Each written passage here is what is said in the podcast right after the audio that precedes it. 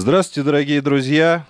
А, в Тель-Авиве 7 часов 1 минута. В Москве 8 часов. Вы находитесь на канале «Рукопашный бой в условиях невесомости». С вами я, Санька Пантелеев. И сегодня мы поговорим о двух вещах.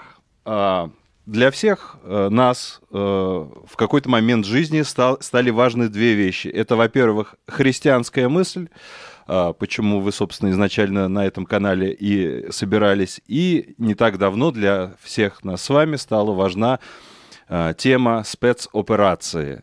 Вот, сегодня у нас в гостях а, Михаил Абакумов, в судьбе которого объединились две эти вещи сразу, и сегодня мы а, в нем мы эти две вещи и соединим. И первый самый главный вопрос, вопрос а, всего десятилетия тебе, Михаил, а, где ты был а, все эти восемь лет, если можно кратко, так что в качестве представления? Это да, вопрос действительно э, хороший, и для меня э, этот, этот вопрос очевиден, потому что я находился все эти восемь лет в Донецке. То есть а, я учился в Киеве на заочке, а, в семинарии, и я ездил время от времени, три раза в год выезжал в Киев, но все это время я также жил в Донецке, то есть я занимался служением в церкви, а, занимался там помощью людям, пострадавшим от войны, ну и, в принципе, я жил все это время в Донецке, потому что там мои друзья, родственники и так далее, то есть вся моя жизнь была связана с Донецком, да и, в принципе, когда начался этот, этот конфликт в Украине, то я был подростком, и поэтому а, для меня это мало что представлялось какой-то перспективы выезжать там и так далее. Поэтому я остался и продолжал там быть уже после того, как я стал христианином и так далее, и так далее. И так далее. Угу. То есть, э, ну, да, я, я не представил тебя как надо, сразу к восьми летам перешел. А, в общем, Михаил Абакумов, ну, вы это и могли прочитать в описании, в общем-то, э, нашего сегодняшнего стрима, это глава евразийского подразделения э, христианского объединения или движения, уж не знаю, как правильно, разумная вера. А, которая основ... поправь меня, если я ошибаюсь, и неправильно говорю, основана она доктором Крейгом. Вот. Ух, сколько официальных терминов, я как-то запутался. Вот. В общем, Михаил э, возглавляет всю, всю Евразию, так сказать, представляет в этом э, объединении. В это объединение входят как э, э, христиане разных конфессий, как э, протестанты, так православные, ну и, наверное, католики, как я понимаю. Вот, например, от православных входит, допустим, Сергей Худеев. Вот, не знаю, все еще ли, но, по крайней мере, входил. Сейчас мы это все, в общем, э, выясним у Михаила. А, то есть, смотри, ты... Э, если не секрет, когда вот в 2014 году, сколько тебе лет было? На вскидку. О, надо посчитать, да. А, примерно 13-14, наверное, mm. да, 14 лет. Угу, угу. А, то есть, э, а что раньше произошло? Ты раньше, ты, ты вообще, ты всегда был христианином или как ты пришел к христианству? Нет, тогда, когда начался этот э, конфликт, то я еще не был христианином вообще, в принципе. Я был обычным подростком-бунтарем, а, который там а, не особо отличался а, вежливостью, скажем так, да, и поведением. Я стал христианином, когда, мне было около 16 лет. То есть, и в тот момент я впал в такую глубокую депрессию.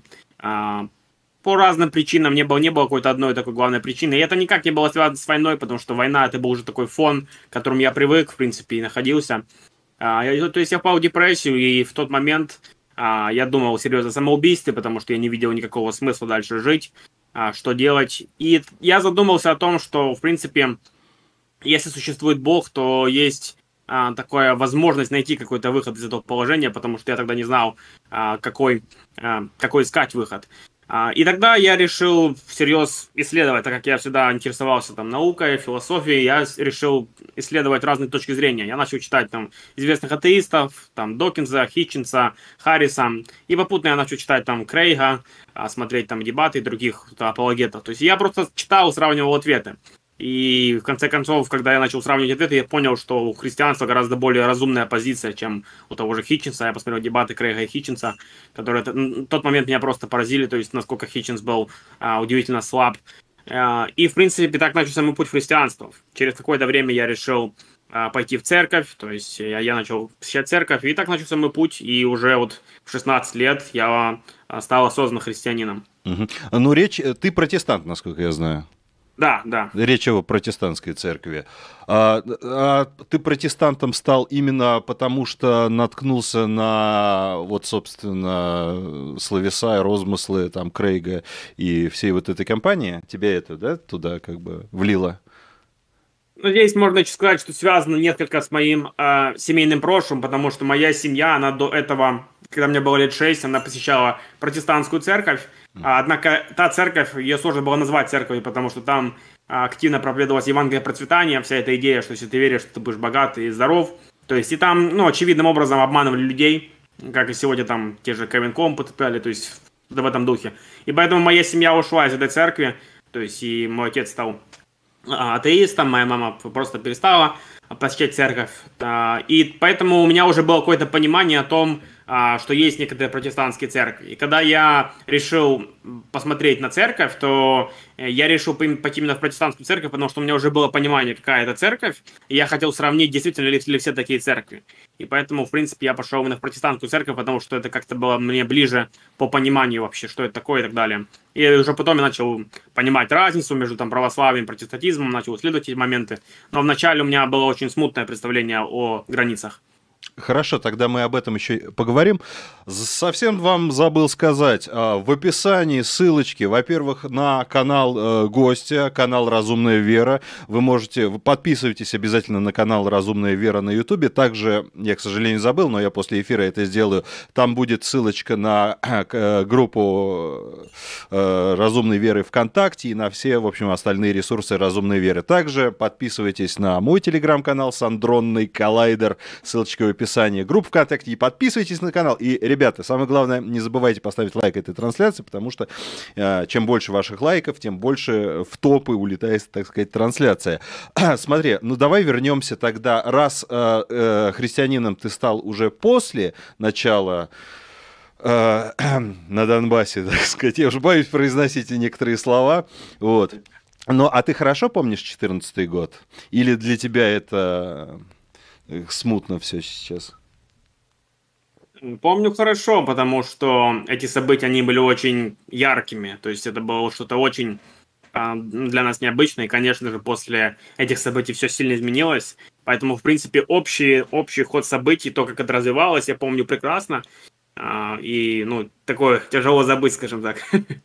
Угу, угу. А что тогда это было? Вот что э, тогда, если ты помнишь, э, думал, э, ты говорили твои родственники, друзья, ну вот как в, твоем окружении вы все были там против Украины и за ДНР, или, или там вы все были за Украину, или мнения тогда разделились? Вот что это было? Или все были в, ну, ничего не понимали? Угу. А, я скажу, что обычные вот как бы в массе люди, а, они были более нейтральны, то есть им, а, я бы не сказал, что кто-то был особенно настроен против Украины. То есть мы все видели, что происходило там Майдан, эти события, и когда началась, так сказать, пропаганда и говорили о том, что вот там они хотят запретить полностью русский язык, там хотят начать преследование там всех, кто говорит по-русски, то тогда начались э, некоторые слухи об этом, и люди всерьез в это верили. То есть и пропаганда была такая сильная, что большинство людей в то время оно поверило, что в принципе а, Украина хочет полностью запретить там язык, хочет там а, там русское, русскоязычное население начать, там, не знаю, преследовать, там они какие-то брали, не знаю, фразы там с речи Тимошенко, вырывали там вот это, вот эта фраза, эта фраза. То есть и как-то складывалась такая картинка, что вот что-то назревает очень серьезно для русского населения, uh-huh. для русскоговорящего населения в, в Украине. Очевидно, что Донецк, Луганск, а мы все говорили по-русски, как, в принципе, и говорим, ну, как, допустим, Одесса а, и другие такие регионы русскоговорящие. И поэтому для, для тогда, для людей это что-то было очень такое страшное, потому что действительно пропаганда была серьезная.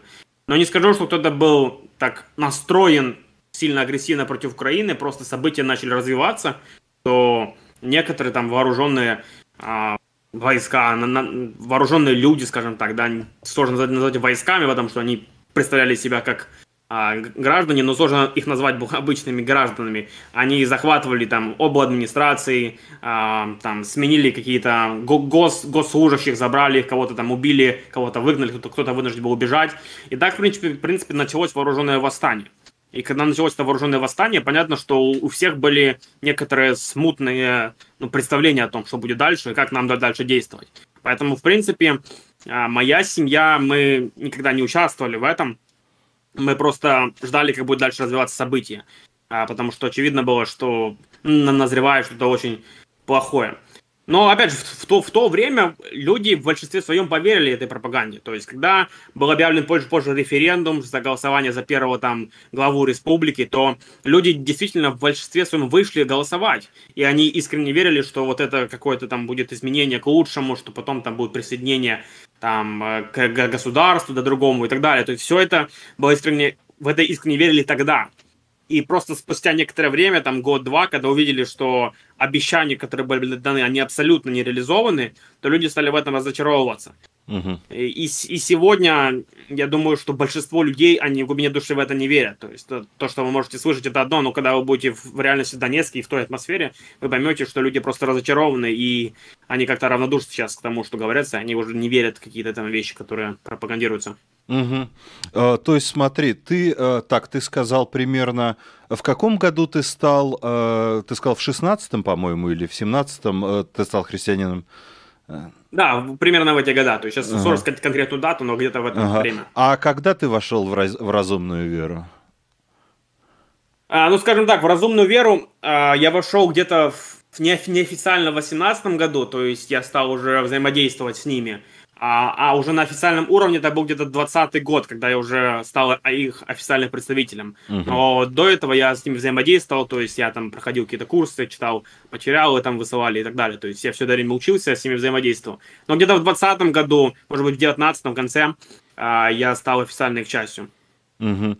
Uh, смотри, uh, на твоей странице ВКонтакте был пост, э, пример, ну, пост 22 года, примерно мартовский, я сейчас не, не вспомню, э, где ты пишешь, что ты, э, тебе удалось уехать из Донецка, и ты прям это в красках так описывал. э, что ты вырвался, э, вот, тебе удалось это, и ты еще там написал, что Э, э, как-то там за все эти, мол, дескать, 8 лет не было так тяжело, даже когда приходилось вести служение, ну, имеется в виду христианское служение, э, в, как-то ты нам писал, в зоне конфликта или что такое, что-то типа как-то даже под бомбежками, что-то в этом роде. Вот скажи, пожалуйста, вот за, за эти годы, вот как ты сказал, там в 18-м ты говоришь, вошел или в каком, и в 20-м, ну вот, за все эти годы что, как тебе удавалось вести именно христианское служение там, в Донецке? Оно было исключительно э, интернет-служением, и поэтому это было не так сложно? Или оно что-то в себе, в себе еще подразумевало? Ну, интернет-служение э, я вел не всегда, то есть это уже вот ближе вот 18 год и дальше пошло. То есть когда я занимался, занялся служением онлайн. А, но все это время, с момента моего там, вхождения, ну, не, не сразу, но примерно через полгода, через год я уже начал а, активным быть членом протестантской церкви. И мы занимались все это время служением, то есть, опять же, помощь там бедным, а, помощь людям, которые пострадали от войны, проповедь Евангелия, там какое-то служение в церкви административное. То есть много-много разных вещей мы могли делать. И лично я э, жил вот в прифронтовой зоне, то есть вот э, я жил на поселке, э, который прям недалеко был от Красногоровки, то есть и э, там постоянно происходили какие-то военные столкновения, поэтому недалеко от этого э, были церкви, в которых, э, в которых я служил. И там, конечно, было много работы связано с этим, потому что, во-первых, не хватало людей, многие из них выехали. А, во-вторых, преимущество это было пожилое население, которое осталось, поэтому нужна была какая-то помощь для них с нашей стороны. То есть и сложности состояли в том, что, в принципе, мы могли действовать только в рамках внутри своей церкви. То есть мы не могли, допустим, а, проводить какие-то мероприятия, там, не знаю, даже там для а, какого-то общественного уровня без каких-то особых а, разрешений со стороны государства. Ну, конечно же, этих разрешений получить было крайне, крайне сложно и, и практически невозможно. Поэтому, в принципе, любые действия, которые как бы выходили уже за, за порог до церкви, они расценивались уже как бы прав, как правонарушение. Поэтому было очень сложно вот держать такой э, баланс в этом плане. Угу.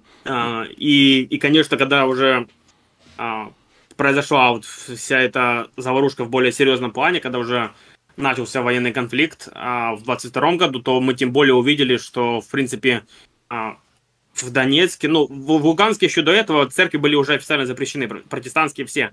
То есть в Луганске уже до этого церкви не могли официально собираться. Запрещ... Все, что там люди Зап... делали, это уже на уровне таком подпольном. Запрещены а. руководством ЛНР, да, ты имеешь в виду? Да, запрещены руководством ЛНР. То есть протестантские церкви, они не могли собираться там а, свободно угу. а, в церкви и так далее. То есть поэтому они могли собираться только, только там по домам и так далее. А, и вот этот запрет, примерно, он уже вошел вот тогда в 22 году, то есть что в связи с, тем, с обостренным военным положением, то церкви, они тоже теперь официально уже не могут собираться. Поэтому это все переходит на такой уровень более подпольный. То есть, mm. и таким образом ситуация обострилась еще сильнее. По сути, ограничения они приходят все больше и больше, и ты становишься все больше и больше вне закона. Хорошо, а если немножко назад вернуться, а, смотри, в 2014-2015 году а, в ЛДНР на востоке Украины Э, Украины э, были активные боевые действия, то есть именно тогда большая часть людей и пострадала. Я для, для зрителей немножко поясню, ну, наверняка все это уже знают, но тем не менее я тут вынужден сказать э, еще раз, повторить, что по официальным данным за все время, вот за все эти пресловутые 8 лет погибло 14 тысяч человек. Но 14 тысяч человек это в общей массе, это включая и военных э, с, значит, со стороны ЛДНР, и военных со стороны Украины. И также, насколько я понимаю, туда также включены и гражданские погибшие и в ЛДНР, и гражданские погибшие на территории, э, которая подконтрольна э, Украине. Всего именно гражданских, мирных людей, я сейчас точную цифру не вспомню, погибло около 2-3 тысяч, если я не ошибаюсь. Вот, но и, и основная часть э, погибших как раз пришлась на 14-15 э, год, а дальше э, все количество жертв все уменьшалось и уменьшалось, и, ну, пресловутая тоже цифра, в 21 году погибло мирных людей в ЛДНР около, около 8 человек по данным самих ЛДНР. Это данные омбудсмена Донецкой Народной Республики. Вы это все сами можете проверить. А, и в связи с этим я у тебя хочу спросить, то есть смотри, э, не считая 14 и 15 годы, что ты сам, как житель Донецка, э, видел, э, чувствовал на себе? Это были ли это какие-то непрекращающиеся обстрелы или, или это какие-то разовые эпизоды или что? Вот что начиная, ну там с 16 года, что, что было вообще? Угу. Но 14-15 год, они э, и правда были сложные и тяжелые, потому что были очень активные бои, но они были сложные еще и потому, что само население включая там э, ополченцев и так далее, они просто совершали беззаконие, мародерство, то есть грабили, например, дома, а, там убивали каких-то людей, а, забирали какие-то личные вещи, там машины. То есть этот беспредел он продолжался какое-то время, пока, ну, более-менее вот как-то на законодательном уровне не ввели ограничения для ополченцев. Но до этого мы наблюдали просто огромное количество преступлений, которые, которые совершались самими людьми же в Донецке. Поэтому это время было крайне тяжелое. Оно чем-то было похоже на вот 90-е, когда мы слышим эти рассказы да, о том, что там творилось а, беспредел. Ну, конечно, в, в, в большем количестве, я думаю, потому что это, было, это был полноценный военный конфликт. Но начиная да, с 16 и далее, то, в принципе, жизнь, она была довольно-таки стабильной. То есть а, обстрелы или какие-то там вот такие налеты, они были очень сильно периодические, и они зависели от, от, от э, территории. Например, я жил при фронтовой зоне, при фронтовой зоне, ну, с какой-то регулярностью там были обстрелы, хотя, опять же, это было довольно редко, но э, какая-то регулярность наблюдалась. Если мы говорим о центре Донецка, то, в принципе, практически там не было обстрелов, это что-то было очень-очень редкое, поэтому люди которые жили в центре, они вообще не ощущали войны. То есть для них это была просто как уже обычная жизнь, и там уже был налажен бизнес, все эти вещи. восстановлены, и люди просто жили как обычной жизнью. Поэтому до вот 22 э, года, в принципе, жизнь была довольно-таки стабильной.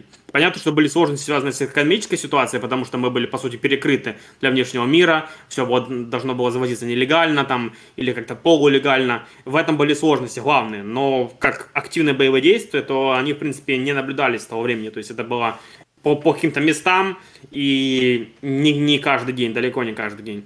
Угу. Угу. А, насколько я знаю, также э, в жители Донецка и Луганска э, получали украинскую пенсию. Если... Да, а, получали, но э, это опять же был процесс сложный, потому что им нужно было выезжать через блокпосты в Украину для того, чтобы ее получить. И до коронавируса это было еще более-менее нормально. Ну, блокпосты, ты должен пройти там несколько блокпостов, но это занимало, допустим, ну, 6 часов, допустим. Когда начался коронавирус, то ввели ограничения, и Донецк, он, в принципе, запретил выезжать напрямую в Украину, поэтому люди должны были ехать в Россию и через Россию заезжать в Украину. И это занимало уже где-то 20 часов, например, минимум, чтобы заехать. Поэтому это был крайне утомительный процесс, и довольно сложно, чтобы получить пенсию, нужно было людям ездить. Угу. А как ты считаешь, э, ведь э, скажут же, что ну а кто э, поставил Донецк и Луганск в такую ситуацию? Украина, ведь она их перекрыла от всех, ну, не знаю, товаров, всех услуг. В Донецке, насколько я знаю, тоже банки далеко-далеко не все работали. Там, по-моему, у вас был какой-то свой там банк. Ну и все такое. Вот тебе скажут, ну ведь Украина это же сделала, отрезала, в общем эти территории от внешнего мира, так сказать. Как ты на это, э, как ты здесь считаешь?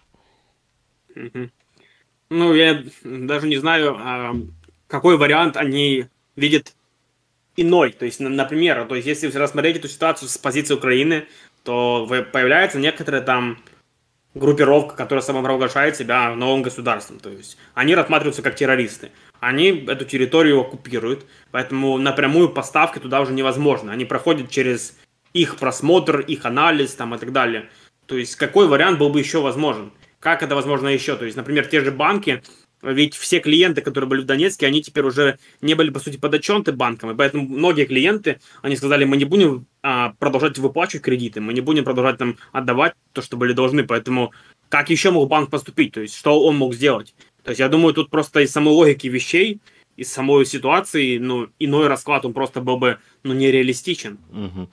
Вот здесь я скажу уж свое мнение. Мне-то кажется, это я так больше не тебе, я в целом свои размышления. Мне-то кажется, здесь виноваты, в принципе, так, виновата такая вещь под названием государство. Извините, что перехожу вот на эту тему, вот, но тем не менее, действительно, мне кажется, ничего не мешало сделать в любой зоне. А, ну, вот это, знаете, как биткоин, допустим, его, им можно пользоваться где бы ты ни был. Вот, а пользуясь э, валютами государств, ты вынужден э, проходить какие какие-то там, не знаю, проверки там в банке там и все такое. Вот. И здесь что Украина, что Россия, что другие государства, когда ставят какого, э, жителей какой-либо местности в, в, в подобные условия, мне кажется, это неправильно. Но и так, это лирическое отступление, так моя мысля. Как ты видишь сейчас, э, кто виноват э, в конфликте на Донбассе? Вот что ты э, думал тогда и что ты думаешь сейчас? Вот. Ну, в самом начале, когда вот действовала еще эта пропаганда, то э, где-то, конечно, были мысли о том, что все-таки вот права это пропаганда, и что русский язык хотят запретить, что хотят вот людей э, полностью, там, не знаю, истреблять, тех, кто говорит на русском. То есть, ну, э, можно это объяснить тем, что я был подростком, и как минимум для меня это звучало более правдоподобно, но странно, конечно, сейчас анализирую, что так мыслили взрослые люди. Но когда я стал учиться в Киеве, ездить в семинарию, э, то есть это был уже, наверное, 17 год, я, в, я, в принципе, как бы видел все воочию, то есть я был очевидцем одной стороны и другой стороны. Когда я был в Киеве, то, в принципе, никаких вообще притеснений со стороны русского языка я не слышал. Преподаватели говорили на русском языке, то есть продавцы говорили на русском языке. То есть я видел, в принципе, обыкновенную жизнь, которая была и до начала этого конфликта в 2014 году. Поэтому для меня все вот эти вещи, которые говорили, они просто потеряли всякий смысл, потому что я наблюдал воочию, как очевидец, что, ну, это абсурдно. То есть то, что они говорили, не только, в принципе, неосуществимо как таковое, потому что как они себе этот процесс бы представляли, а, а во-вторых, что это просто не, не соответствует действительности. Поэтому вскоре я осознал, что вот, вот эти все идеи, они имеют, имеют под собой мало основания. И таким образом я сейчас как бы вижу картину иначе. И если анализировать ситуацию а, с этой стороны, то во многом, во многом, а, конечно же, виноваты сами жители Донбасса, которые поддержали а, это восстание, которые поддержали тех, тех людей, которые начали распространять пропаганду, которые начали делать вооруженные восстания. То есть, в принципе, любые вот реформы, они не должны делаться вот таким вот военным путем, они не должны делаться вот путем такого а, насилия. Если вы скажете, допустим, ну как же Майдан, но вы должны вспомнить, что на Майдане люди не нападали, а то есть пришли мирные студенты, это были просто забастовки, и первым начали нападать вооруженные силы э, этой стороны, да, то есть со стороны Януковича и так далее. И так начался конфликт, но не то, что они первыми пошли в атаку и начали там захватывать какие-то а, администрации, как это было в Донецке. То есть эти ситуации, они все-таки не параллельны.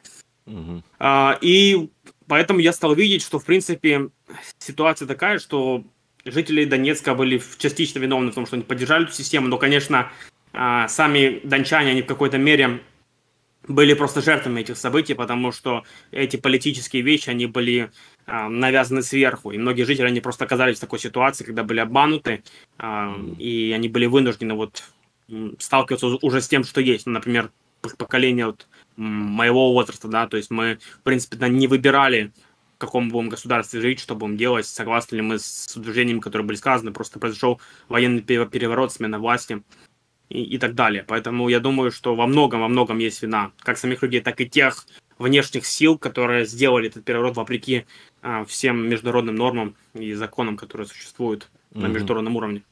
Угу. Ну, а что ты думаешь тогда об Украине? Просто когда вот я говорю там некоторым своим э, друзьям, э, вживую, кстати, я еще хочу сказать, что вот лично вживую, не по интернету, а вот из своего круга общения я знаю очень мало людей, сравнительно, в смысле мало, ограниченное количество, которые топят за так называемую спецоперацию. Вот. И когда я говорю тем, а, кто все-таки за, все-таки есть такие люди, вот, а, а, и рассказываю в том числе и твой пример, что вот тебе пришлось уехать из Донецка, там, сейчас мы к этому перейдем уже, вот, а, они, а, я вот слышал такие, такие фразы, так, а кто его, кто, а, он что же не понимает, кто же их обстреливал, кто же их обстреливал, спрашивает меня, значит, одна коллега, и я говорю, я не знаю, кто их обстреливал, я там не был, и она говорит, ВСУ, ВСУ их обстреливали. А, что ты думаешь? Вот, ну, ведь факт же заключается в том, что действительно украинские вооруженные силы, сбройные силы, они как обстреливали, действительно, так и продолжают обстреливать. Что ты думаешь на этот э, счет? те самые пресловутые лепестки в Донецке, например, а, которые мы видели в 22 году. Мины лепестки, я имею в виду. Вот. Угу. Я бы сказал, во-первых, что, э, ну, если мы говорим о сегодняшнем положении, то тем более тяжело отличить, э, кто что делает, потому что вот эти самые лепестки и так далее, то э, у меня много знакомых военных, э, которые утверждают, что вот эти лепестки, они исходят не, из, не со стороны Украины. То есть, и э, для чего это делается? Э, обыкновенные там потасовки, пропаганда, то есть ухудшение ситуации для того, чтобы настроить народ то есть, ну, и вы можете сами додумывать, а, с какой стороны, с какой стороны это идет. А, во-вторых, мы должны понимать, конечно же, учитывая человеческую греховность, что люди бывают разные. И в украинских войсках тоже бывают плохие люди, которые могли, конечно же, убивать там, мирное, мирное население, обстреливать мирное, мирное население. То есть это никто не отрицает. То есть есть военные, которые тоже являются плохими людьми, которые совершают плохие вещи. Но если мы говорим преимущественно, то э, украинская армия, она не, на, не обстреливала целенаправленно, как, как цел, целая армия, постоянно мирное население. То есть вот такого целенаправленного мирного обстрела, обстрела по мирным мы не наблюдали. То есть были, конечно, время от времени какие-то обстрелы. Были обстрелы там, допустим, когда шел э, конфликт возле аэропорта, да, или там в Песках. Там, конечно же, погибло много людей, но потому что там было средоточие армии. И поэтому э, стратегически тяжело сказать, как, как было лучше поступить или как было а, нельзя было поступать. То есть это, это сложно сказать. Но еще более а, страшный момент состоит в том, что, в принципе, а, часто мы были свидетелями, то есть, ну, конкретно я, как говорю, как, как житель и как другие жители, что мы были свидетелями, что часто вот ополченцы, они могли сами делать провокации для того, чтобы там продолжить конфликт, они могли стрелять сами же по, своей же, по своим же территориям, для того, чтобы там совершить какую-то провокацию, угу. там, что, что, что, что какие-то действия дальше предпринять. То есть, и я говорю это как очевидец, что мы наблюдали реально, как это происходило. То есть, что люди, э, ополченцы стреляли по по, по местам, которые являются территорией э, Донецка, которая принадлежит, принадлежит им же. То есть, и, и вот, вот такие вот штуки продолжаются. Поэтому сложно сказать, я, конечно, не, не, могу сказать, да, что украинская армия полностью невинная, но ви, вопрос в том, что это военный конфликт, и здесь важен вопрос в том, кто является первопричиной этого конфликта, кто виноват в том, что такое произошло. Разумеется, когда мы говорим уже о военном конфликте, то происходит всяк, всякого рода зло с обеих сторон. Но если мы говорим о том, что есть ли такая политика, как уничтожение населения, я думаю, что это, что это неправда. И войска украинские, они не занимались вот так, такого рода вещами. Но, опять же, вот, можно говорить там о разных примерах, а вот здесь, а вот здесь кого-то убили. А, это просто вопрос смещается не туда. Мы говорим о том, что является причиной конфликта и кто является вот юридически, не знаю, по моральным причинам, кто является прав вот в этой ситуации те люди, которые вооруженно захватили территорию, нарушив международные законы и просто поставили в положение военного конфликта страну, потому что любая страна, когда какая-то территория там захвачена, она будет пытаться отвоевать эту территорию, да, то есть, поэтому mm-hmm. это просто неизбежное следствие того, что произошло, и вопрос лишь в том, э, по каким причинам это произошло, и насколько эти причины являются морально оправданными. А, тут, э, друзья мои, э, задавайте, пожалуйста, вопросы нашему сегодняшнему гостю. Вы можете писать вопросы в чат, а, но э, за чатом сложно бывает сложно э, уследить, и если вы прям что-то очень хотите сильно спросить, э, вы можете прислать э, э вопрос через донат, ссылка на, на, на донатную систему э, в описании, и мы сразу, значит, перейдем к вашему вопросу. Слушай, тут вот в чате пишут, очень забавно, я тут посмеялся во время твоего рассказа, но это я не, не, не насчет твоего рассказа посмеялся, просто тут человек очень забавную а, опечатку, ошибку в чате сделал. А он спрашивает, что скажет скажете про то, что Путин улицы на, улицы на Украине в честь нацистов переименовал и памятники на Украине им поставил? Ну, э, пользователь, конечно же, имел в виду памятники э, всякие бан, э, Бандери и прочие какие-то там, не знаю, улицы Шухевича, не знаю, есть ли такие. Ну, в общем, воспевание э, действительно фашистов на Украине. Вот. Тот же самый сюда же можно вспомнить действительно, по крайней мере, изначально уж точно неонацистский полк Азов, который действительно имел у себя в символике аж два неонацистских символа и был организован неонацистами разными. Вот. По крайней мере, изначально так точно было, сейчас не знаю. Что, что ты насчет этого думаешь? Нео, неонацизм.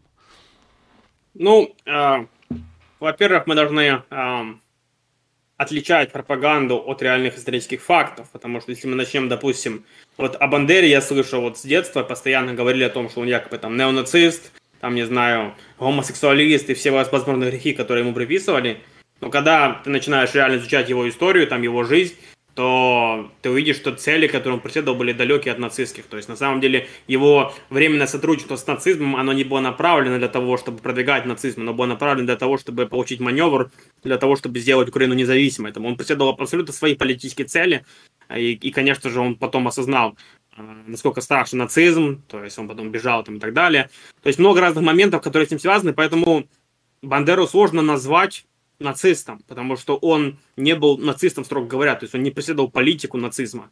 То есть, опять же, можно спорить о его поступках, о его делах, или спорить о делах там других этих людей, но э, для украинцев они рассматривают его как человека, который хотел восстановить независимость Украины. То есть mm-hmm. именно поэтому они там могут его э, хвалить как-то, ставить памятники.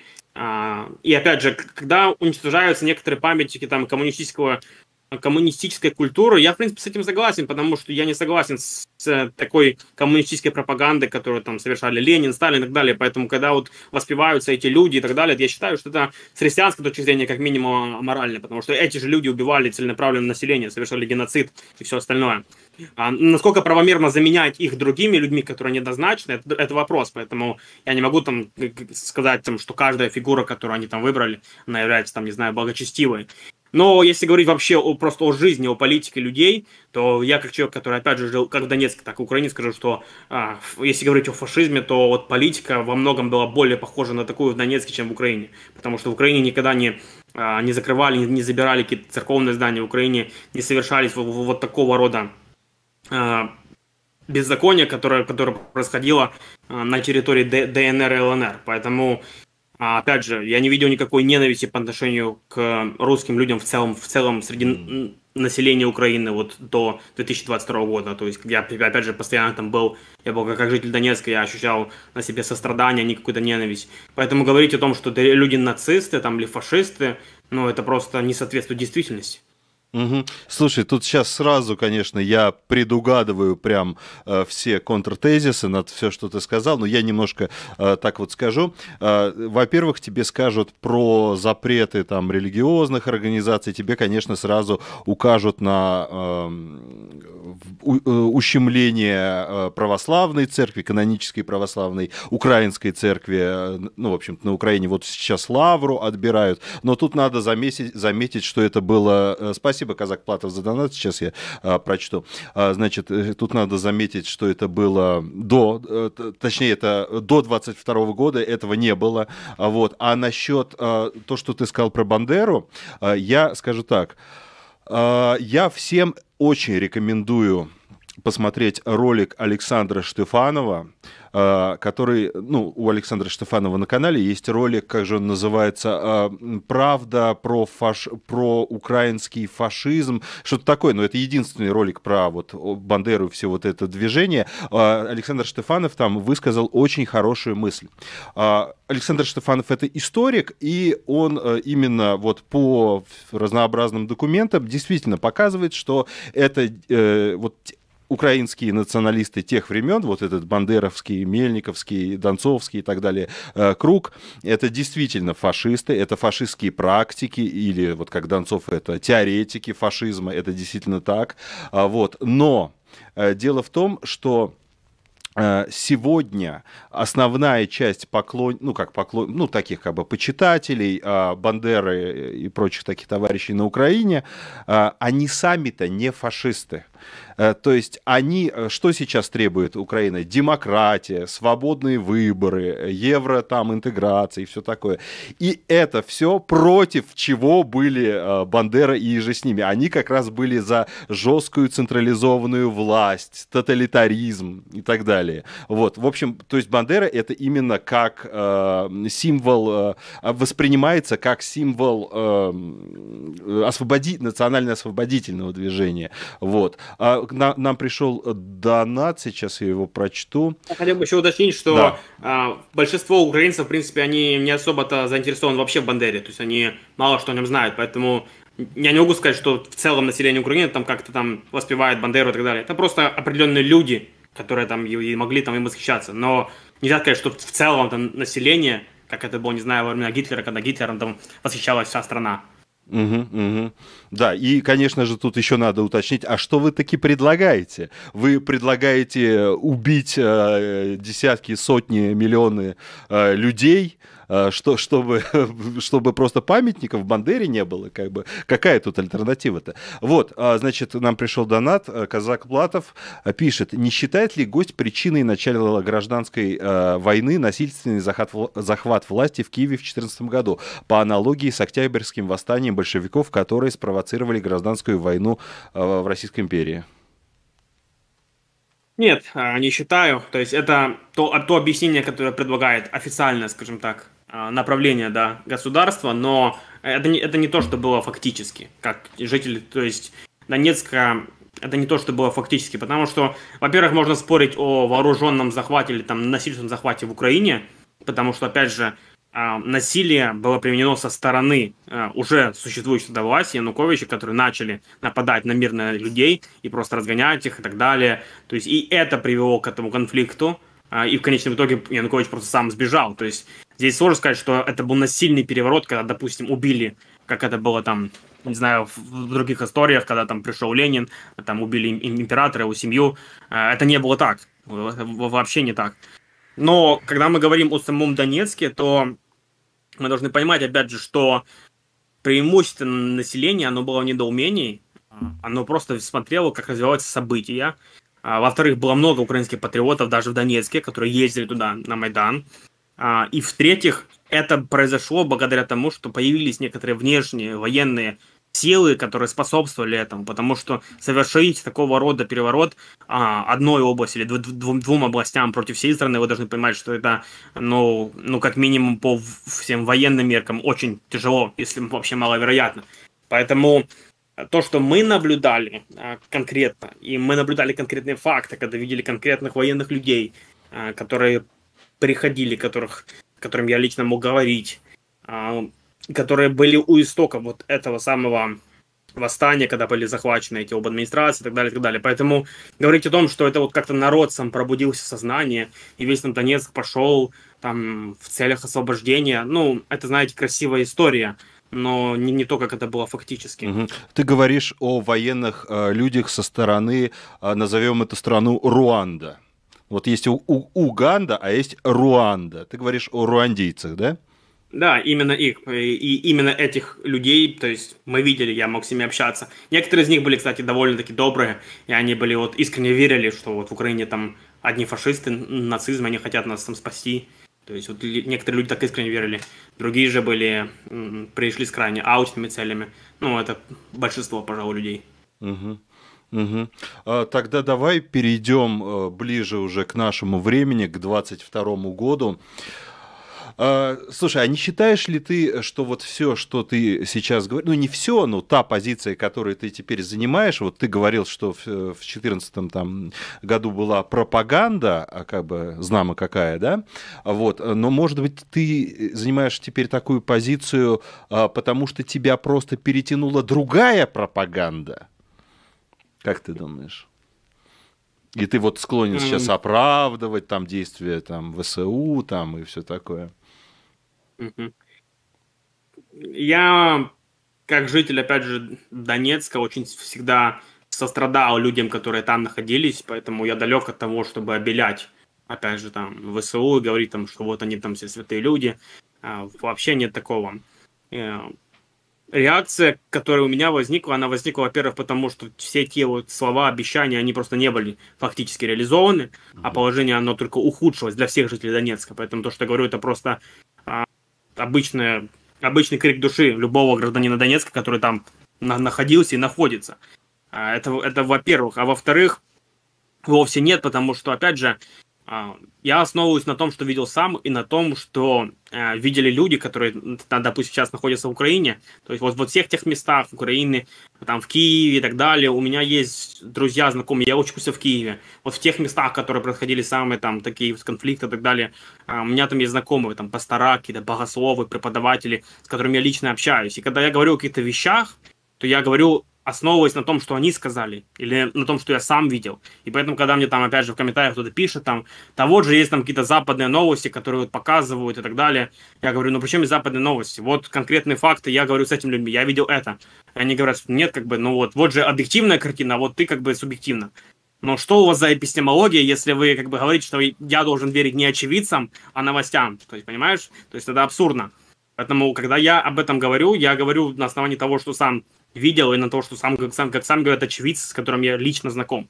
И я не думаю, что здесь вообще вопрос какой-то пропаганды, это вопрос того, что просто творятся вещи, которые являются нарушением всех моральных норм и нарушением норм государства. Да, у нас еще один вопрос через донат. Блин, забыл в одной донатной системе чуть-чуть повысить сумму доната, а то сейчас нас закидает 25 рублевками, как бы не остановит ничего людей. Ну ладно, раз уж сказал, что... А, зачитываю вопросы исключительно от 50 рублей в дальнейшем. Извините за такую а, корысть, так сказать, но все-таки, а то сейчас нас закидает. А, значит, Казак Платов спрашивает, в каком месяце 2014 года гость общался с военными из Руанды, которые захватили обл. Администрации? Насколько я знаю, захваты администрации начались до появления первых военных из Руанды. Не припомнит ли гость, когда именно это было? Конечно, нет. То есть, если говорить какие-то конкретные даты, конечно же, я не помню. То есть, а, это то, что было очень давно. Я там не вел такие хроники, не записывал. Я просто, я просто знаю, что это было, что эти люди были, и что они были взаимосвязаны с тем, mm-hmm. всем, что происходило. Mm-hmm. И опять же, даже говорить чисто, вот если вы подумаете стратегически, как это осуществить, то вы будете вынуждены признать, что нужна какая-то необходимая внешняя сила, поддержка для того, чтобы это осуществить. Поэтому здесь просто даже если ты не очевидец, тут уже для тебя какие-то ну, вопросы назревают. А то, то, что я с ним сталкиваюсь, я просто говорю, что я встречал этих людей, этих людей, мои знакомые встречали этих, этих людей, а, очевидно, которые были не из Донецка, у которых был другой акцент, который был военная форма, которые были определенные там все эти вещи. То есть, ну, э, это то, что было наблюдаемо. Поэтому, опять же, а, конечно, можно говорить там, что вот там, ну, а им там, не знаю, могли там подсылать каких-то шпионов или кого-то еще, или нам наоборот что-то говорить. Ну, э, это имеет мало смысла, потому что я просто говорю на основании того, что видел. И можно придумать эти разные объяснения, но какое из них является наиболее правдоподобным?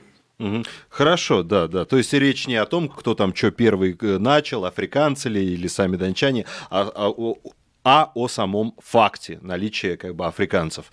Вот. Африканцев. А, значит, э, хорошо, давай тогда перейдем немножко уже ближе к нашему времени. А, начался 22 год. А, насколько я знаю, там как выражаются некоторые комментаторы в интернете, пошла жара примерно с февраля, примерно с 16 там, февраля, ну, плюс-минус, ну, в общем, в начале февраля 22 года. И, насколько я знаю, а, мобилизация в Донецке, сейчас поправь меня, если я ошибаюсь, она, по-моему, началась до самой так называемой спецоперации. То есть, что-то, по-моему, 19 февраля, если я не ошибаюсь.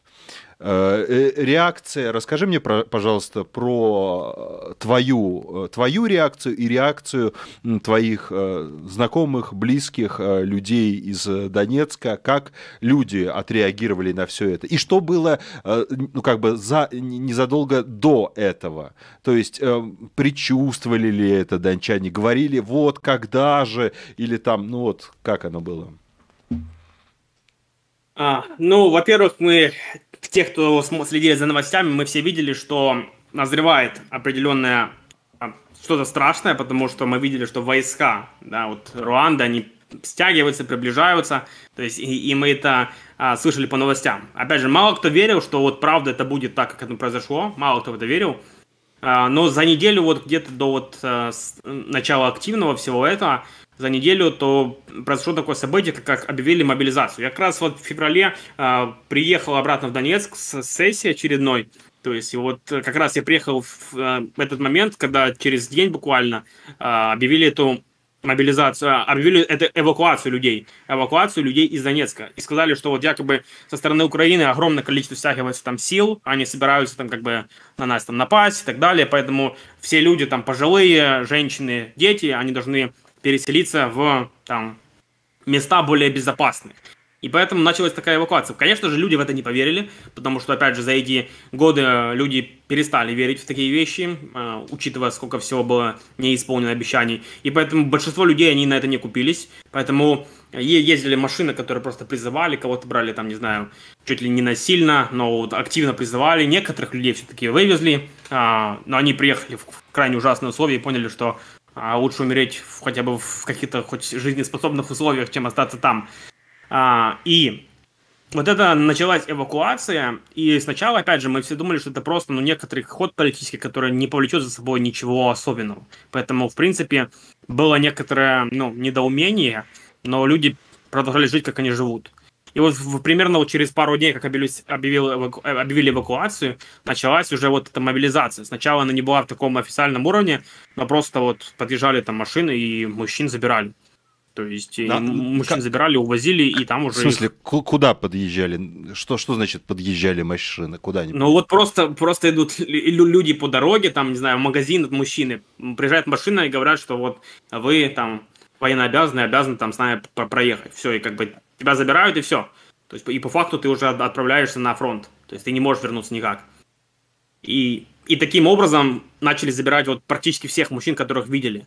Угу. Поэтому а, вариант, который оставался для тех, кто не хотел идти воевать со своими же, да, сожителями украинцами, потому что, опять же, многие дончане, они все-таки себя расценивают как украинцев, хотя и в таком положении. Поэтому для многих это было просто, ну, очевидно, абсурдным идти воевать против своих же сограждан, и поэтому те, кто не хотел, они начали прятаться. Они mm. начали прятаться, как, в принципе, я. То есть я перестал выходить из дома, я перестал каким-то образом там а, просто ходить по людным местам, потому что я понимал, что меня могут забрать. Допустим, моего э, знакомого забрали и отправился, он отправился сразу туда на фронт. Поехал, некоторые, некоторые мои знакомые погибли, э, мои школьные, допустим, друзья, которых отправили на фронт. Поэтому это, это то, что начало происходить. И, ну, и, и по факту люди были в недоумении сперва, а потом поняли, что что-то назревает ужасно, и начали просто как бы не выходить из домов, прятаться. Проводились, опять же, разные, разного рода акции. Например, говорили, что здание заминировано, и люди просто все выходили из здания, а, подъезжала машина, забирала всех мужчин, которые выходили из этого здания. То есть, понимаешь, ну, вот такого рода абсурдные вещи творились. Угу. Угу. И сколько, смотри, а, когда началась а, эта мобилизация, в Донецке. Ты не помнишь число?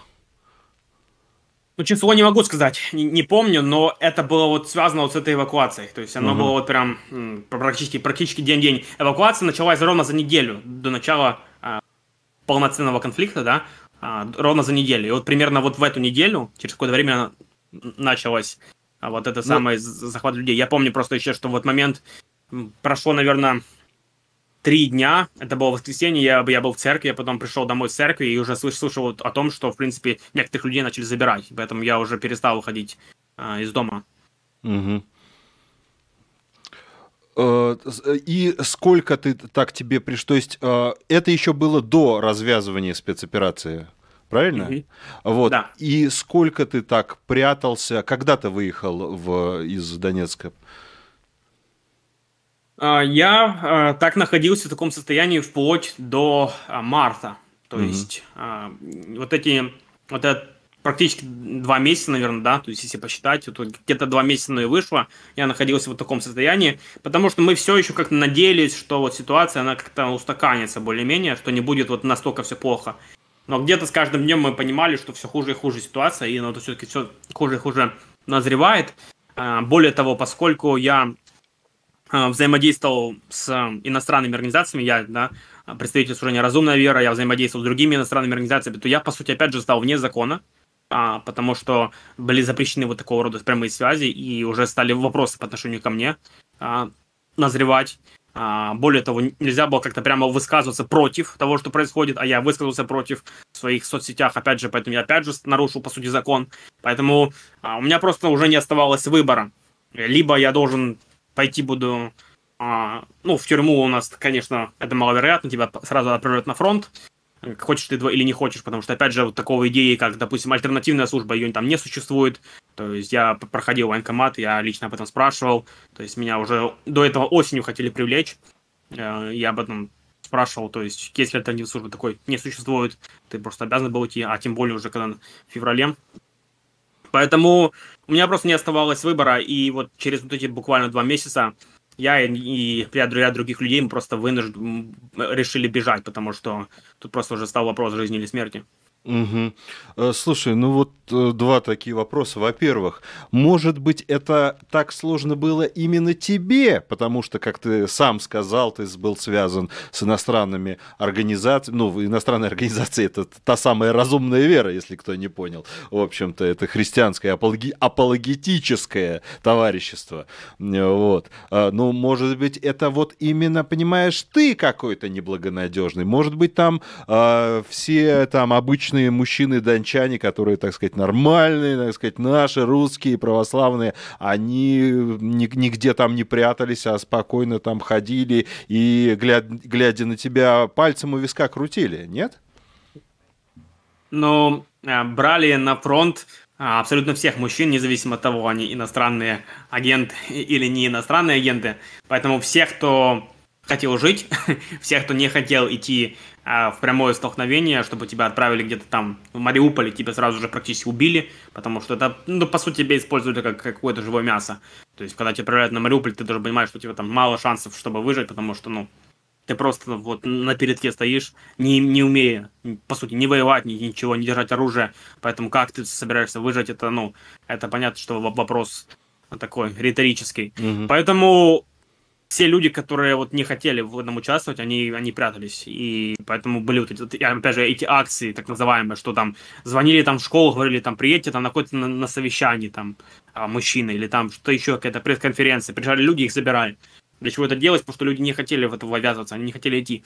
И там говорили, что там на учение, там недельку побудете, а, ну и так далее. То есть много разных вот этих всех идей подталкивали, потому что люди, ну, никто сознательно не хотел. Ну, как никто. Может быть, там 2% каких-то людей есть, патриотов таких ярых, которые до сих пор в это верят. Но подавали, подавляющее большинство в этом никак не хотели быть задействованы. Угу. Э, а как же ты, вот ты говоришь, там около двух месяцев э, тебе и, ну, тебе приходилось, значит, скрываться, ну, а как же ты жил? То есть э, ты все время сидел у себя дома, просто никуда не выходил и пользовался запасами, грубо говоря, крупы, чтобы там не умереть от голода, или как оно было? Да, в какой-то мере так и было. То есть были запасы, какие-то могли приносить там знакомые, там пожилые, которых не могли арестовать, да, не могли забрать. То есть в какой-то мере это так и было. То есть я, я по сути, выходил разве что во двор, и то э, изредка, опять же, потому что люди могли проходить э, военные. Я их мог увидеть иногда из окон, которые там проходили по домам. Поэтому, да, я, я по сути находился дома, я занимался все, все это время там апологетикой, то есть чтением, проводил какие-то онлайн-уроки и так далее.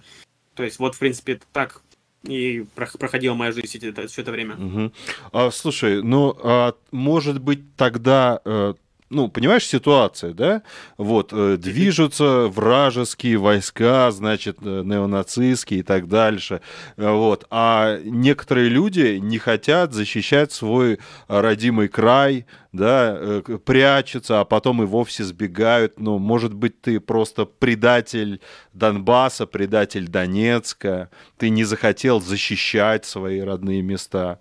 Как ты на это смотришь?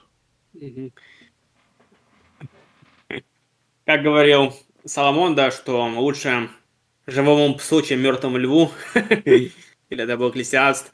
А, то есть в любом случае для меня вопрос а, никогда не стоял в том, а, являюсь ли я там каким-то там патриотом, насколько я патриот. Для меня всегда вопрос стоял как христианина в том, исполняю ли я волю Божью, осуществляю ли эту миссию, которую Бог вот мне поручил. И для меня всегда вот было развитие апологетики, вот развитие интеллектуальной сферы христианства – это мои главные задачи. Поэтому я рассматриваю всю свою жизнь в, в, в сфере вот этого, в сфере этой миссии. Для меня не стоит вопрос, например, а как насчет, там, не знаю, защиты политических интересов Донецка и так далее. То есть для меня эти вопросы вообще не стоят.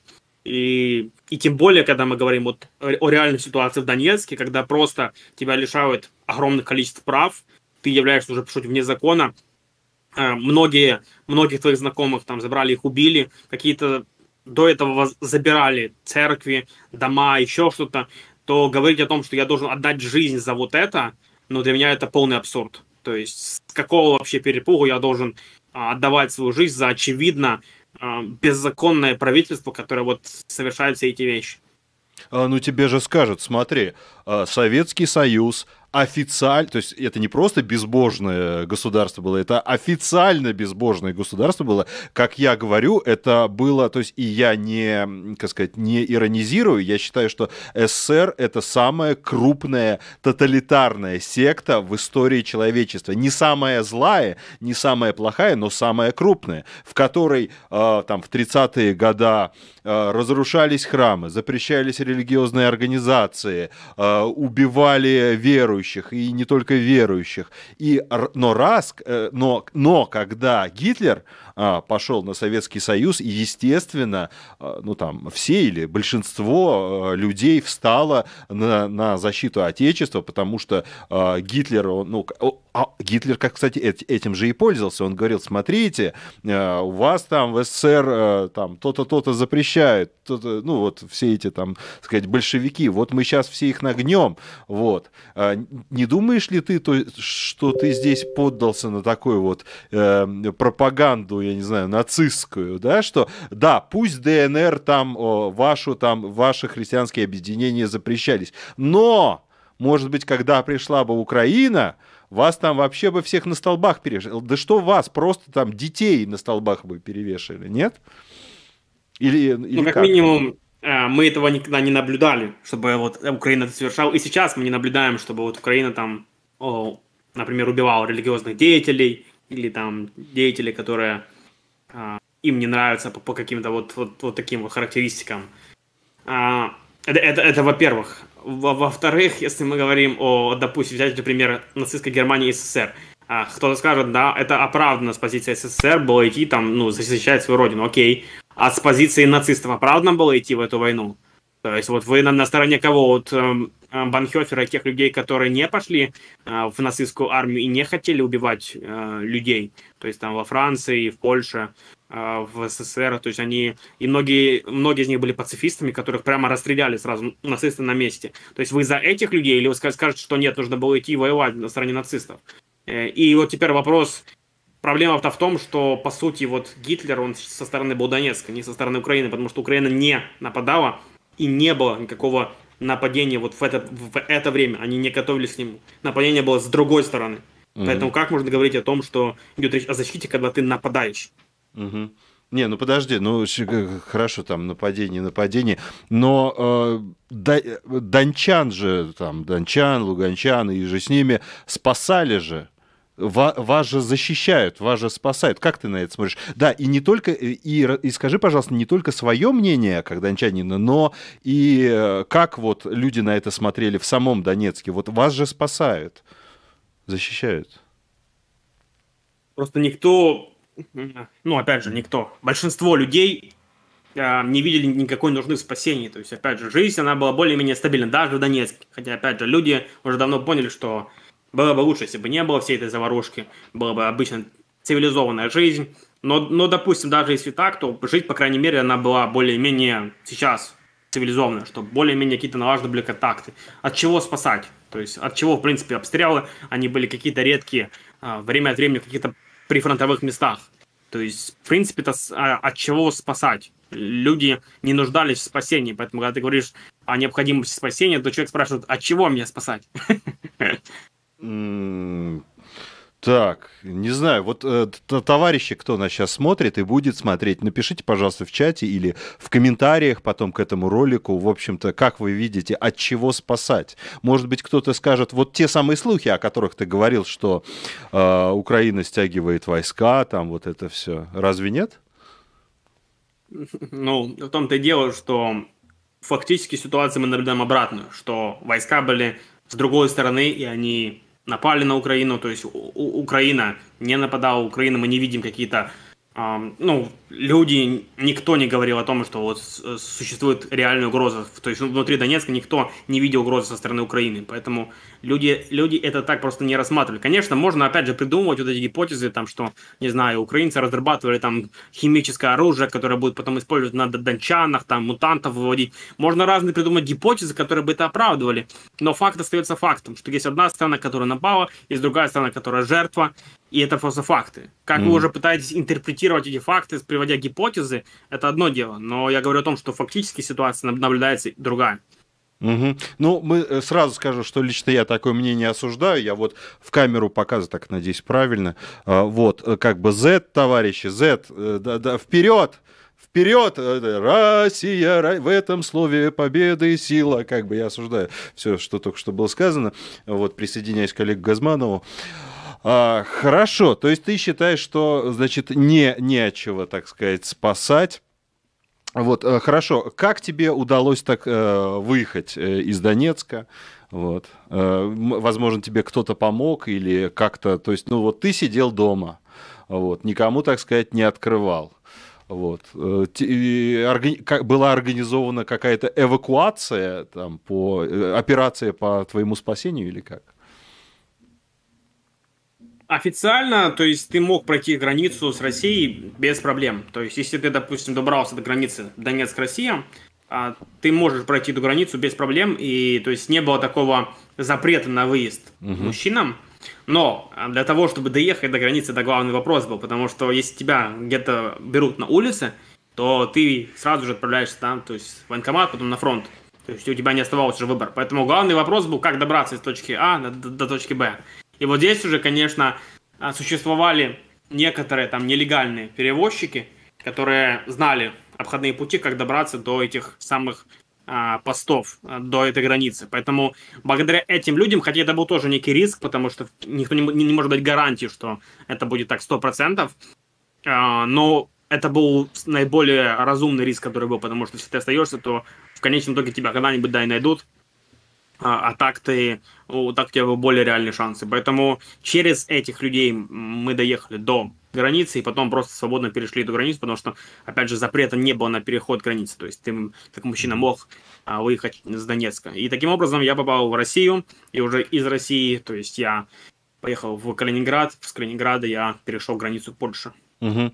Это та самая знаменитая, а, сейчас, э, ныне она называется российско-российская граница, та самая. Ты перешел российско-российскую границу. Вот. Именно. Э, хорошо. А что, э, как ты смотришь на реакцию людей? Давай немножко поговорим о реакции людей на развязанную спецоперацию людей вообще и христиан в частности. А, потому что, смотри, когда э, Владимир Путин только-только вот объявил, когда он только-только развязал спецоперацию,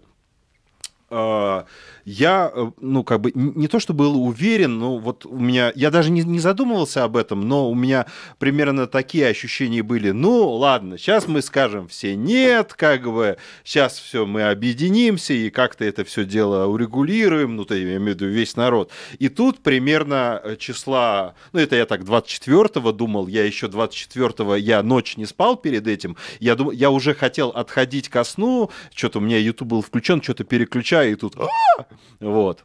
А, и, собственно, я не спал. И, в общем-то, и уже числа где-то 25-го я э, разместил у себя ВКонтакте э, свои фотографии с некоторой надписью, э, которая была против э, некоторых событий.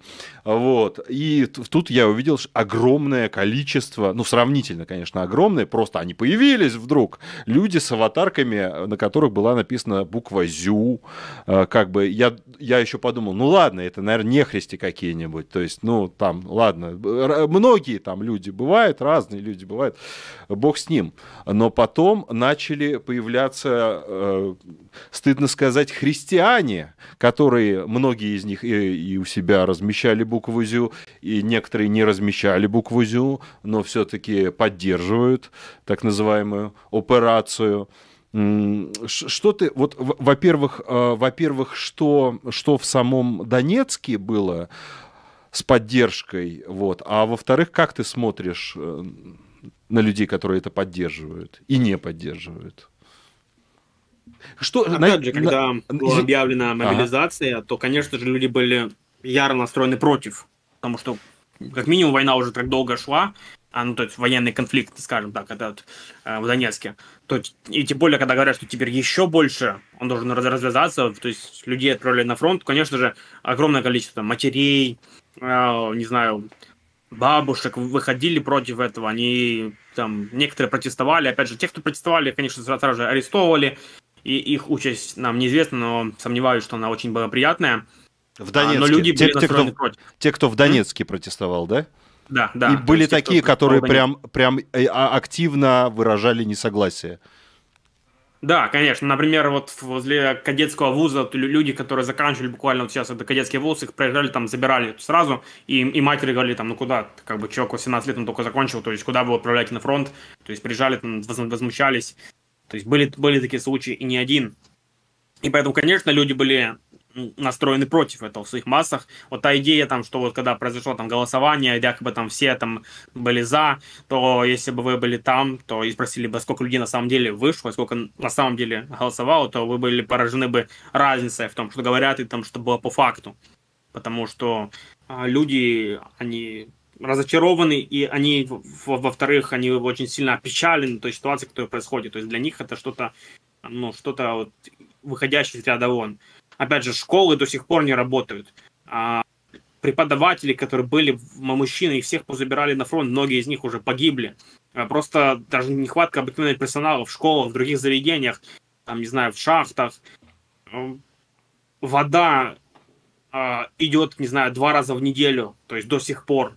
Э, свет там периодически выключается. То есть вот все, все вот эти моменты, о которых мы говорим, то есть а, они говорят с очевидностью о том, что люди они не могут радоваться такому положению дел. И поэтому ну, можно, можно найти, опять же, 2% людей, которые будут говорить там, да, вот мы там за спецоперацию, да, вот так и должно быть. Но обычно вот те люди, которые договорят, они чаще всего находятся, знаешь, где-то там вне. То есть в Крыму живут или где-то еще в России. И они там, да, вот мы за спецоперацию, но, а по факту-то, вот если ты такой там прям а, патриот, то приедь, вот пойди сам в Мариуполь на фронт. То есть, ну, если ты так выступаешь... Извини, я тебя поправлю, это называется... У нас нет никакого фронта, это какое-то иностранное слово, я даже не знаю, как, что это значит. Есть ли, вот русское слово «линия соприкосновения». Вот пойди на линию соприкосновения. Ты, ты наверное, это имел в виду, ты, наверное, употребил какое-то да. украинское или польское слово, я такое не знаю. Да, соприкоснуться, конечно, увидеть вот это вот мягкое вот соприкосновение которое там происходит. Mm-hmm. Поэтому, а, да, то есть в целом население это не поддерживает. А, как, как в, в отношении христиан, то есть какова их реакция была, я, конечно, глубоко опечален реакцией многих христиан а, с разных сторон. А, то есть их, их реакция, вот, вот те аргументы, которые они приводят, но это, это просто либо классические какие-то логические ошибки для любого человека, который просто читал учебник по логике, но это просто вопиющие ошибки, а, либо же это вот э, ну, какие-то абсолютно а, непонимания элементарной этики, вот как вообще строятся моральные теории, не знаю, когда вот говорят там, ну вот же 8 лет бомбили, поэтому теперь мы будем. То есть получается, что вот даже если взять вот де-факто, что вот якобы так было, что вот 8 лет там бомбили без устанки, то получается это как-то оправдывает возможность там бомбить, уничтожать мирное там, не знаю, людей и так далее в, в еще больших количествах. Не, ну там только военные, надо сказать, только военные объекты. Это, это только надо вот военные только объекты, военные объекты. То есть, ну, а, аргумент вроде примерно так, что вот если мою сестру изнасиловали, я могу изнасиловать твою сестру. И, и любой человек, который занимается этикой, он тебе скажет, что а, так не строятся моральные обоснования. Ты не можешь на, на таком уровне рассуждать. И вот если вот так брать просто каждый аргумент, смотреть, как это вот христиане оправдывают, то ты думаешь, ну, это просто, это просто кошмар.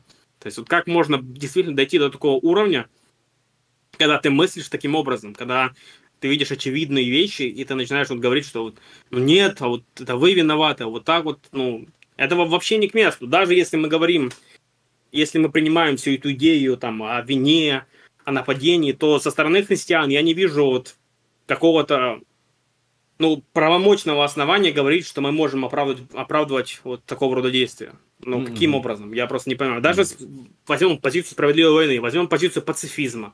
Не знаю, любую позицию возьмите из... Если мы возьмем просто вот основание этих теорий, вы увидите, что невозможно оправдать вот такого рода вещи.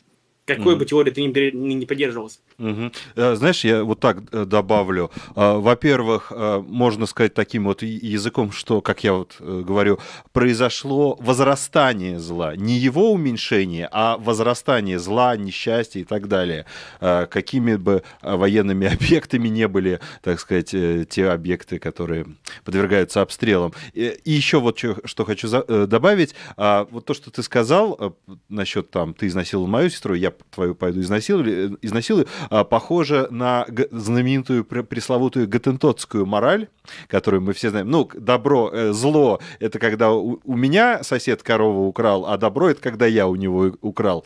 А, но тут еще есть некая заковыка. Я вот сейчас читаю а, а, произведение по этике э, Кропоткина, Петра Кропоткина, и там он а, небольшую фразу кидает как раз о гатентотах. Он говорит, что... А он же чуть-чуть, по-моему, с этнографией как-то немножко был связан, вот, и он говорит, что у гатентотов э, что-то там, я сейчас на память не вспомню, но вот, принято там что-то гостеприимство, что-то там взаимопомощь какая-то, ну, и вот и все такое. Может быть, в рамках только своего племени, не знаю. Вот. А, так что это не свойственно даже гатентотам. Нам пришел донат, э, который гласит... Так, опять какой-то ролик прислали. Друзья мои, я сейчас, мы сейчас не будем ролики тут смотреть, вот, но ладно, зачитаю текст. Я тут, э, значит, пишет Мемес. Я тут смотрел один ролик от Freedom. Э, знаете, лучше быть путинистом и поддерживать в кавычках, угнетение профессиональных меньшинств в чем глотать подобный контент от укрпропаганды. Ссылку даю. Слава, так это мы осуждаем, и, и ускладе... А, э, он пишет, это мы не, не осуждаем. Он пишет, э, слава Украине, у складе Российской Федерации. Это мы не осуждаем. Вот, я, по крайней мере. А, так, э, я не... Дорогой Мемес, я не знаю, что ты там прислал а, в ролике, но, видимо, он имеет в виду, что на Украине вот какой-то там какие-то однополые, что-то там какие-то браки разрешили, что-то такое. Вот, может быть, э, вот там-то оно хуже, а у нас нас-то оно лучше, вот может быть лучше к нам, не? Опять же, вот такого рода моральная логика меня тоже поражает. Если я реально слышу, как люди говорят, допустим, что вот да, лучше будет война, лучше там э, будет, ну, конечно, никакой войны нет, это военный, ну, спецоперация, то есть лучше там будет, не знаю, какое-то вот угнетение, убийство, э, но зато мы не будем гомосексуалисты, зато не будет у нас гомосексуализма. Как по мне, странная логика, то есть, по-вашему, лучше там массовое уничтожение людей, чем какая-то политика, в которой существуют, не знаю, ну, а, люди, в которых допускается существование людей, которые там живут не таким образом, как вы этого хотели бы видеть. То есть, ну, для меня это выглядит аб- абсолютно, когда, ну, непропорционально абсурдно, я не знаю. То есть, если мы так вообще мыслим, каким образом. А, поэтому говорить о том, что, опять же, в, Украине много ли гомосексуализма, нет, немного, то есть, как и в Польше, Польша, она является самой консервативной страной в этом плане, а Украина еще более консервативна, потому что она не в Евросоюзе, поэтому вопрос гомосексуализма там сейчас очень сильно натянут, и вот эти все там какие-то вопросы, поднимающиеся об этом, они очень, очень слабо развиваются, поэтому говорить о том, что есть какой-то там ярый гомосексуализм, э, ярая там защита от ЛГБТ, ну, этого и близко нет. Тем более, когда война, людей не особо интересуют такие, такого рода вопросы. Но а, хотите сказать, что не существует вообще гомосексуалистов в России, что ли, там, или там где-то в Донецке, ну, это же смешно.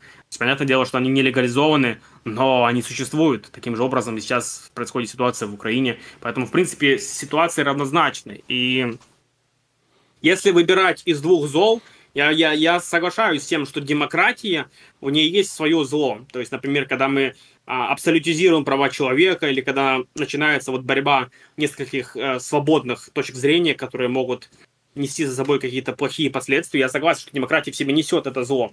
Но в демократии штука в том, что ты хотя бы можешь бороться за свою точку зрения, ты хотя бы можешь ее выражать, и ты можешь ее отстаивать на каком-то уровне. В авторитаризме и в тоталитаризме это невозможно. Поэтому если выбирать между двумя э, золами, да, между двух зол, то я бы выбрал, конечно же, демократию, где, по крайней мере, ты можешь бороться за свои права и можешь показывать, что там с христианской точки зрения гомосексуализм это неправда, это неправильное поведение и так далее. Но если мы говорим, допустим, о авторитарном режиме или тоталитарном, то, в принципе, это вообще там невозможно. И в, в этом вопросе, допустим, ты согласен с государством, что да, гомосексуализм это неправильно. Но как насчет тех вопросов, в которых а, ты не согласен с государством, и где государство будет говорить, что ты не прав, поэтому ты должен замолчать. Что в этом случае ты будешь делать? Поэтому такого рода логика мне представляется крайне слабой. Да, дело же э, на самом деле, деле э, на Западе дело не в самих так называемых ЛГБТ, так сказать, персонах, а в том, что э, эту повестку пытаются навязывать на государственном уровне. То есть, э, действительно, это все вот эти пресловутые СЖВ-войны, там, э, канцелинг так называемый людей и так далее. Но, друзья мои, э, понимаете, одно дело, когда тебе... Ну да, там действительно многих актеров, допустим, э, такой негласный запрет на съемки их фильмах, если они там что-нибудь против скажут. И это плохо. Но, э, но, например, в России вот человек посочувствовал украинским детям, то есть в прямом смысле он ничего другого не говорил, кроме как выражения сочувствия. Его насколько там, на 7 или на 9 лет посадили? Вот. Так что, друзья, как бы решайте, как бы думайте сами, решайте сами, иметь или не иметь. Ну, на самом деле, дело, да, вот не, не, не конкретно в ЛГБТ э, там всяких персонах, а именно в государственном навязывании или не навязывании. И смотрите сами, э, кто впереди планеты всей в этом вопросе. А, так, э, нам пришел еще один донат. Казак Платов а, спрашивает, как гость относится к насильственной мобилизации на подконтрольной Украине территории при закрытых границах? Или это другое? На Украине, в общем, мобилизation. Тоже отношусь негативно. То есть, опять же, там не в, такой, не в таком количестве это происходит. Да, далеко не в таком количестве, потому что у меня есть много друзей и знакомых в Украине, которые об этом говорят. Не в таком количестве, не массово, не всех подряд людей. У многих людей, которые являются, там, не знаю, профессорами, учителями, их не забирают так, как это было в Донецке. Это, это, это во-первых, то есть есть какое-то обоснование, почему люди каких-то берут.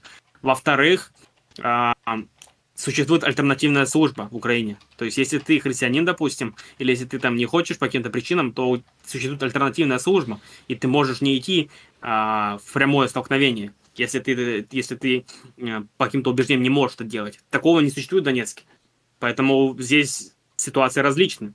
Но опять же, как я отношусь к тому, что там кого-то могут насильно забирать, конечно же, негативно. То есть я тоже отношусь к тому злу, которое совершается там с другой стороны, также негативно, как отношусь к этому злу. Но если, опять же, выбирать между двух зол, то этот выбор очевиден. Да, и еще я также добавлю, что э, военные повинности это всегда, конечно, рабство, но, но тем не менее э, на Украине мобилизацию не надо было бы проводить. Да и, в общем-то, как и на Донбассе, не надо было бы проводить мобилизацию без одной э, фигнюшки, про которую мы не будем говорить, я думаю, вы все можете догадаться. А, вот. А, так, а сейчас, секундочку. Да, друзья мои, э, озвучиваю донаты от 50 рублей. Извините меня за корыстность, но сейчас, если по 25 пойдет, это, это будет через, устанавливаем имущественный а, ценз. Да, а, друзья, а, Михаил, а, смотри, что ты а, подумал... А, много ли, как, как, вот ты уже сказал, что тебя реакция людей и христиан в частности а, опечалил, опечалила, но э, можешь ли ты вспомнить какие-то свои первые мысли, когда ты начал видеть э, в соцсетях, а, в частности среди христиан, а, так называемых зэшников или зетников. Э, у тебя были какие-то дискуссии с ними, или ты сразу отстранился? Вот. Или ты пытался, или ты недоумевал, пытался переубедить?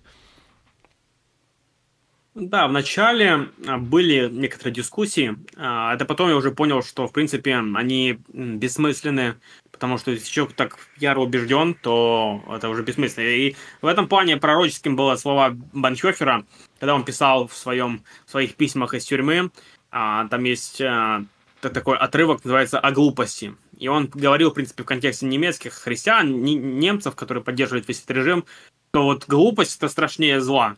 Потому что зло как-то можно еще остановить, но глупый людей он ни, ни на какие, в принципе, аргументы, никакие вот моменты его не останавливают. Он просто глуп. Он просто вот уперся вот тупо в это и все. И поэтому, говорит, с такими людьми даже ну, нет смысла беседовать. Я думаю, что вот примерно то же самое я испытал, когда вижу вот а, христиане, вот, которые, ну, очевидно, просто начинают вот эту всю фразу, там, вся власть от Бога. То есть ты начинаешь им говорить, ну, давайте посмотрим там экзегетически, давайте там исследуем этот текст, посмотрим это, это. Абсолютно бессмысленно. То есть они начинают там, вот, там, вот, там, это. Нет, мы должны читать так буквально, вот это же все от Бога. Это наказание там со стороны Бога для вот всех этих виновных украинцев. То есть и нач- начинаются вот такого рода аргументы приводить, и когда ты пытаешься вот как-то, ну, взаимодействовать, говоришь, ну подожди, давай посмотрим на это экзегетически, давай посмотрим на это так, давай посмотрим на аргументы, которые приводятся, то я понял, что вот это, ну, бессмысленно. А, люди, они просто не хотят воспринимать то, что я говорю. Я думаю, что во многом это связано с тем, что люди не хотят считать себя в чем-то виновным, люди не хотят считать, что они на стороне как-то вот неправой. Поэтому для них легче вот верить в то, что действительно существует там а, по всей Украине огромные там базы лабораторий химического оружия, где делают мутантов, русофобов, чем им действительно поверить, что, может быть, все-таки как бы действительно мы находимся в положении, когда мы совершили какие-то неправильные действия. Нет, нет, ну как бы. Угу. И происходит такое вот отрицание. Поэтому да, я, я был глубоко опечален, как, как и многие другие христиане были глубоко опечалены вот той ситуацией, которая сложилась, теми аргументами, которые приводились. То есть вы сами виноваты, не нужно было в клетку лезть. И все вот эти моменты остальные, которые, ну, даже если они были бы правдивы, то это вообще никак не оправдывает вот такого рода действия. Угу. А тут, в общем, пришел донат, но он э, недостаточен, чтобы его зачитать, но в начале тебе э, его, значит, э, слова, что Михаил похож на дурачка. Друзья, ну вот э, я вам уже от своего лица скажу. Друзья, Михаил — это один из тех людей, которых мы сейчас защищаем, который все эти 8 лет страдал, э, значит, его бомбили там неоднократно и так далее. Э, и тут вот человек выходит, тот, которого мы защищаем, и вы, и вы говорите, он дурачок, он плохой. Ну, там в донате не с этим было связано, но, но все-таки я вот прошу вас э, учесть этот. То есть, э, вот лю, когда люди, которые, за которых вы выступаете, приходят к вам и говорят, не надо, пожалуйста, вы им, нет, нет, нет, вы не понимаете, вы не понимаете, мы должны, вы, вы, вы, вы своим мишкам-то не можете допереть, так сказать. А, да, а, слушай, а какая ситуация в целом, э, смотри, я скажу так, э, по. Э, вот я больше наблюдаю за православными христианами, да. Вот в, в православных, конечно же, огромное количество православных против. И в начале так званой операции а, даже были там письма, коллективные письма священников и архиереев разнообразных а, с просьбой к господину Путину там остановить это и все такое. А, а как ты вот видишь э, в твоей среде, вот в протестантской среде, ну, скажем так, вот люди, которые были подписаны, которые, с которыми ты соприкасался по разумной вере, подписчики ли, возможно, какие-то коллеги или сотрудники, я имею в виду соработники, сотоварищи, а, как разделились мнения, как ты это видишь? Ну, лично а, те мои знакомые, вот немногие, которые были в России, которые, допустим, посещали там мои курсы по апологетике, которым я знал, то они выступили тоже против вот такого рода спецоперации. И эти люди, некоторые из них даже очень сильно жертвовали какими-то своими интересами, ресурсами и были готовы там на все последствия, которые есть для того, чтобы вот, выступить или для, того, для того, чтобы поддержать просто людей, которые пострадали. Я глубоко уважаю этих людей и глубоко признателен за их мужество, за то, что они делали. Поэтому вот такого рода люди существуют, конечно. Я далек от того, чтобы там а, демонизировать там всех, да. А, но вот если говорить в целом, как картину я вижу, допустим, среди протестантов, то вот в публичной сфере, в публичной сфере там взять там э, епископов, там, не знаю, пятидесятчества, там, э, баптизма, многих там служителей такого уровня высокого, то они либо молчат просто, как э, относятся, как бы, как бы не говорят, но, но по факту поддерживают. То есть они как бы намекают, что, ну, типа, и вы виноваты, ну, да, ну, я об этом вообще не говорю, я просто всех люблю. А, и чаще всего это означает, что они просто а, во-первых, боятся, ну, ну, и это, это можно понять, но во-вторых, когда они начинают как бы косвенно поддерживать, тут уже сложно понять.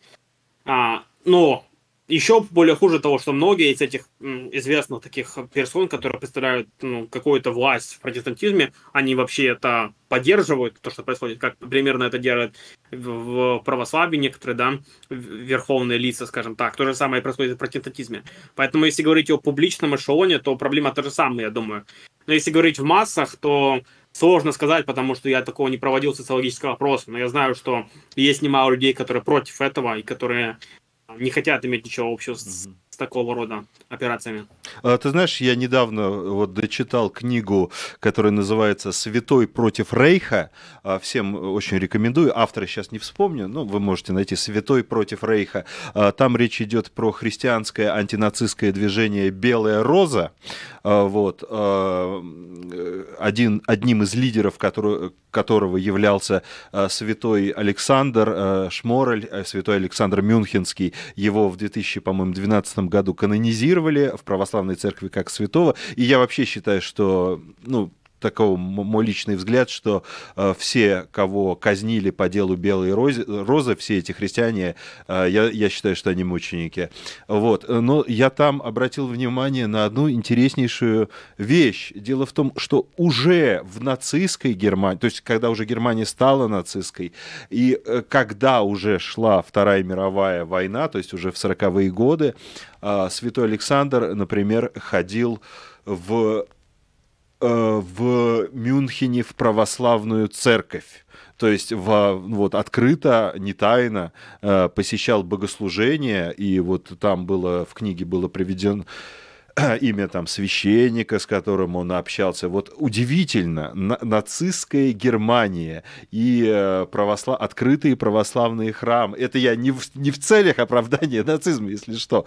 Вот не надо, пожалуйста, так воспринимать. Но, э, то есть очевидно, что и тот священник, с которым святой Александр общался, и прочие там священники и, и епископы православ... православные, которые были на тот момент в нацистской Германии, они очевидно очевидно, не высказывались против э, Гитлера. Или, или же высказывались как-то ограниченно. То есть, э, уж, ну, как, не в соцсетях явно. Как бы.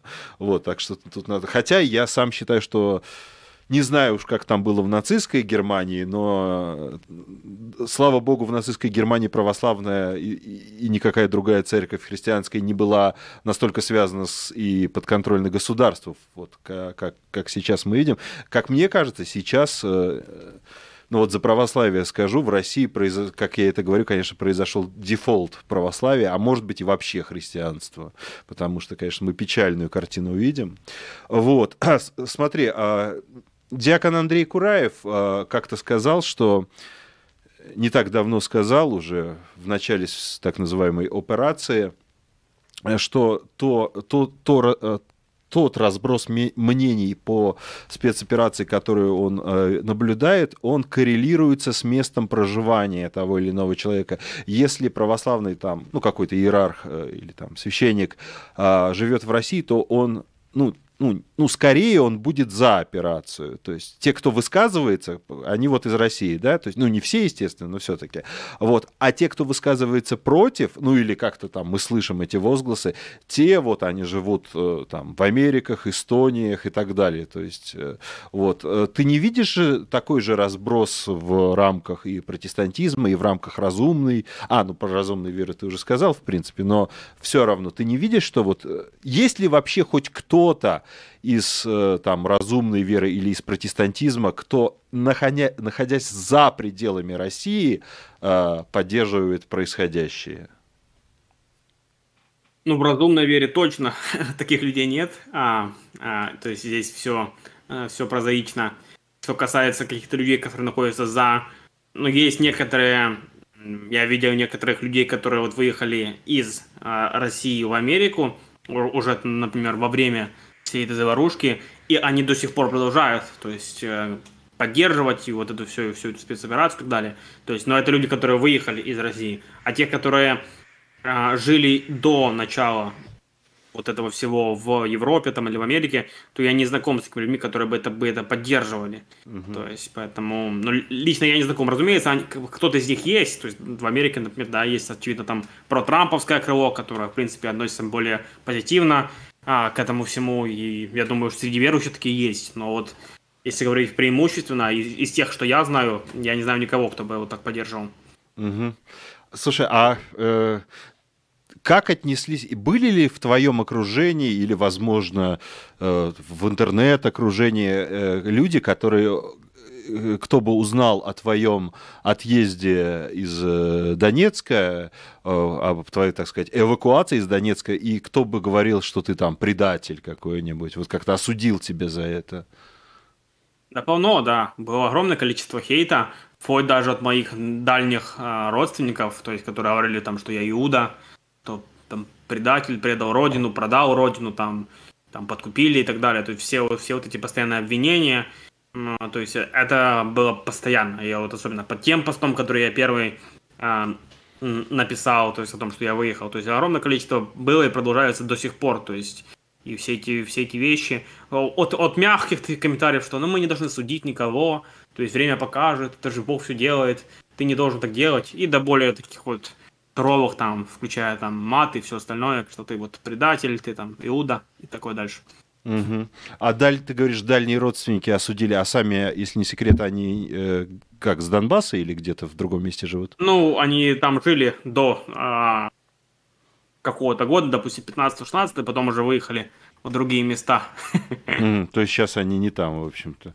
В общем-то. А, да. а, они, они сами э, соприкасаться на линию не идут, да, насколько я понимаю? Да, и в этом я-то и нахожу наибольшее такое противоречие, что вот я человек, который жил все эти 8 лет там, поэтому, когда мне кто-то говорит, там, что вот ты предатель и так далее, человек, который там живет где-то вот в Америке, не знаю, в России, в каких-то регионах, то окей, приедь сюда, попробуй сделать то, то, что я делал, или там но если ты такой патриот, пойди вот реально на, на линию соприкосновения, и тогда вот мы поговорим о том, а, какие обвинения ты вообще мне предъявляешь. Угу. Скажи, пожалуйста, а как ты видишь, э, должна ли измениться или, возможно, уже изменилось как-то что-то э, в вере а, или же, по крайней мере, в апологетике, в христианской мысли в целом, вот со времени начала так званой операции, что-то изменилось или должно измениться? Как ты видишь изменения, которые есть или необходимо? Я бы сказал, что э, мышление, которое осталось на постсоветском пространстве у большинства христиан, это вот мышление, которое было навязано тоталитарным режимом. Э, и ввиду тоталитарного режима многие верующие, э, они до сих пор находятся под таким вот, э, не знаю, предубеждением, что вот они верят, допустим, что вся власть от Бога, Поэтому любая власть, там, любая власть, которая бы есть самая злая, Гитлер, все остальные, они буквально Богом поставлены на это, буквально Бог вот одобряет то, что они делают. А, христиане, они не должны никак участвовать в политике, никак не взаимодействовать с политикой. Мы граждане неба, мы должны вот, видеть только небо впереди себя. Вот, вот такого рода мышление, оно, в принципе, чуждо историческому христианству, если вы будете вот, рассматривать историческое христианство в этих аспектах, то увидите, что вот такого рода вот мышление, оно чуждо а, историческому христианству, реформация, оно чуждо. И такого рода мышление, оно чуждо, в принципе, западному или европейскому мышлению. То есть, допустим, на Западе богословы, а, мыслители, в принципе, все, вот взять там, не знаю, топ-лист топ-богословов ведущих, никто из них не будет такого рода мышления поддерживать. Поэтому я думаю, что что должно измениться, должно измениться понимание того, что такого рода убеждения это, это больше на, наследство тоталитарного режима СССР, в котором мы жили, э, жили на наши предки и в которых они взаимодействовали. И вот такого рода убеждения это просто следствие такой политики. И в той, в той, в той эпохе, в то время, возможно, это было разумно, э, потому что очевидно, что ты не мог каким-либо образом восстать против режима, потому что тебя сразу бы убили. В то время, возможно, это было разумно, но сейчас, когда вот таким образом продолжают оправдывать уже агрессию явную, уже явные какие-то вещи со стороны вот определенных лиц, то это, ну, как минимум вырывание из контекста, а как максимум это просто не является ну, правильным по, э, по христианским убеждениям. Угу. Слушай, вот у меня, а у меня мысли, знаешь, по форме противоположные тому, что ты сейчас высказал, но мне кажется, по сути, одинаковые. Ты знаешь, в этой книге «Святой против Рейха» там были приведены э, некоторые некоторые, значит, места из судебного процесса над участниками Белой Розы, из, значит, допросов участников Белой Розы были приведены некоторые реплики судей. Кстати, можете посмотреть, э, фильм называется «Последние дни Софи Шоль». Это вот Софи Шоль, это одна из участниц, э, из участников Белой Розы христианского антинацистского движения. Так вот, и там в этих отрывках были интересные места. Там, например, например сама Софи Шоль, то ли в рамках суда, то ли в рамках допроса, говорит, что я не разбираюсь в политике, я не хочу разбираться в политике. Ну, я, конечно, не дословно цитирую, я так смысл передаю. Типа, мне все равно, какой там политический строй или не строй, в общем, в нашей стране и вообще как бы присутствует, но она говорит, я э, единственное, что я понимаю и что я вижу, я умею отличать добро от зла. И выступаю я против Гитлера не как политик, не как человек, занимающий политическую позицию, но как христианин, вот, который видит, что совершается зло. И самое интересное, есть реплика судьи, по-моему, на процессе а, сейчас э, не помню, тоже, ну, э, тоже кого-то из Белой Розы, значит, когда судили, а судья сказал, вы человек аполитичный, следовательно, вообще не человек. Вот. Ну, то есть по логике тоталитарных режимов, то есть э, очевидно, что люди должны были яро под... не просто быть нейтральными, но яро поддерживать. Вот. А, что ты хотел спросить? Э, я, я вижу, что на разумной вере сейчас выкладываются многие тексты, а, посвященные а, скажем так, войне и миру, пацифизму и антипацифизму. Как ты видишь э, дальнейшее э, функционирование и роль движения «Разумная вера» вот именно по этой части? То есть «Разумная вера» как-то будет пытаться так сказать, э, действовать, ну даже не действовать, вот в рамках этой всей, э, всей этой нашей ситуации. Угу. А, хотел бы добавить еще комментарий, а, что вот по поводу вот этой всей идеи а, а, о политичности, то один а, человек очень сказал хорошую мысль проницательную о том, что те христиане, которые вне политики, они никогда не поддерживали вот такого рода вещи. Поэтому даже если мы говорим о том, что там, если вы вне политики, то если вы не политики реально, то почему вы тогда встаете на какую-то вот поддержку такого рода а, операций? Но это уже помимо того вопроса, насколько это когерентное понятие там быть вне политики, но это уже другой вопрос. А, говоря о разумной вере, то сейчас, да, мы делаем некоторый э, некоторое количество материала, э, направленного на поддержку людей, которые переживают войну. А, то есть мы, например, а, выкладываем статьи или видео, в которых говорим там о разных христианских позициях, о том, как христианин может вести себя во время войны. Мы также говорим о том, как а, правильно а, взаимодействовать с какими-то а, моментами военными. Мы, опять же, все это освещаем больше в интеллектуальной сфере, потому что наше служение всегда было направлено на образовательную сферу, поэтому мы говорим сейчас больше о проблеме зла, о том, как переживать страдания, о том, какую позицию следует занимать. И я где-то просто хочу помочь людям тоже начать анализировать эти вопросы, потому что вопрос пацифизм, справедливой войны, это тоже вопрос для меня лично сложный, над которым я думал все это время, а, то есть как, какую позицию для себя выстроить. Сейчас я, например, а, пишу свою дипломную работу и, и, и попутно книгу о Дитрихе Банхёфере. Я хочу показать вот, актуальность его богословия для вот, современных людей, которые переживают войну. Я думаю, что Банхёфер во многом пророк, который вот а, показал нам пример, как, как следует себя вести вот в, в такого рода ситуации. Но э, это лишь часть, потому что остальная часть служения больше, она все, все еще посвящена вот э, защите э, такого просто христианства, как называл Кайф Льюис. То есть мы все равно э, занимаемся тем, что развиваем образование, развиваем интеллектуальные способности христиан, потому что как говорил Кайф Льюис, даже во время войны мы должны оставаться людьми. То есть мы все равно должны развивать культуру, медицину, образование и все другие сферы. То есть эти сферы, они должны развиваться. Это, знаете, очень примитивное мышление, когда люди говорят, что если война, все, мы все идем на войну, э, и все там либо умираем, либо живем. Если мы оставим все это, как, как это и произошло в Донецке, когда людей просто забрали со школ, когда забрали с медучреждений, учреждений культуры, всех этих людей, талантливых мыслителей, певцов, их отправили на фронт, и многие из них погибли, то где теперь все это? Это отсутствует в Донецке, и нет никакого развития. Какое будущее может быть у этого, когда не существует качественных преподавателей, когда не существует качественных а, деятелей культуры? То есть, если это происходит такое уничтожение, то будущего же нет. А, и поэтому я считаю, что мы должны продолжать развивать эту сферу. И не все должны находиться непосредственно на линии соприкосновения. Кто-то должен заниматься развитием медицины, кто-то должен развиваться развитием культуры, образования, в частности христианского образования, чем занимается наш проект.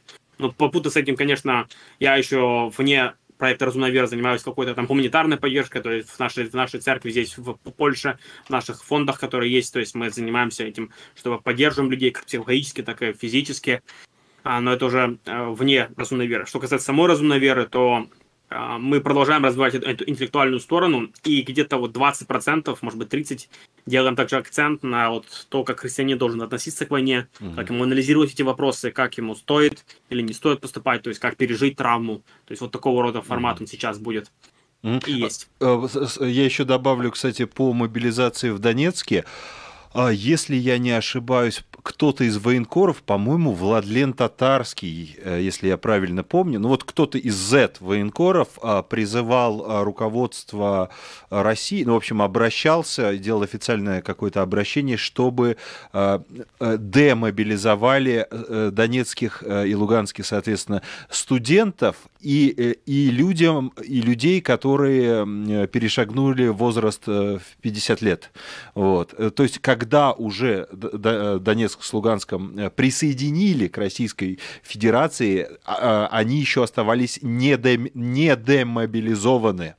Вот. Ни студенты, ни пенсионеры, ни инвалиды даже, там многие случаи такие освещались. По-моему, сейчас они, по крайней мере, частично демобилизованы. Тут надо как бы отдать должное. Я даже видел а, обсуждение того, кто предлагал, что как насчет того, чтобы освободить там некоторых профессоров, там преподавателей высшего уровня от того, чтобы они были мобилизированы? Я видел, что вот э, вся эта высший совет, рада, они сказали, что мы не будем делать особых там привилегий для этих людей. Я просто думаю, насколько это абсурдно.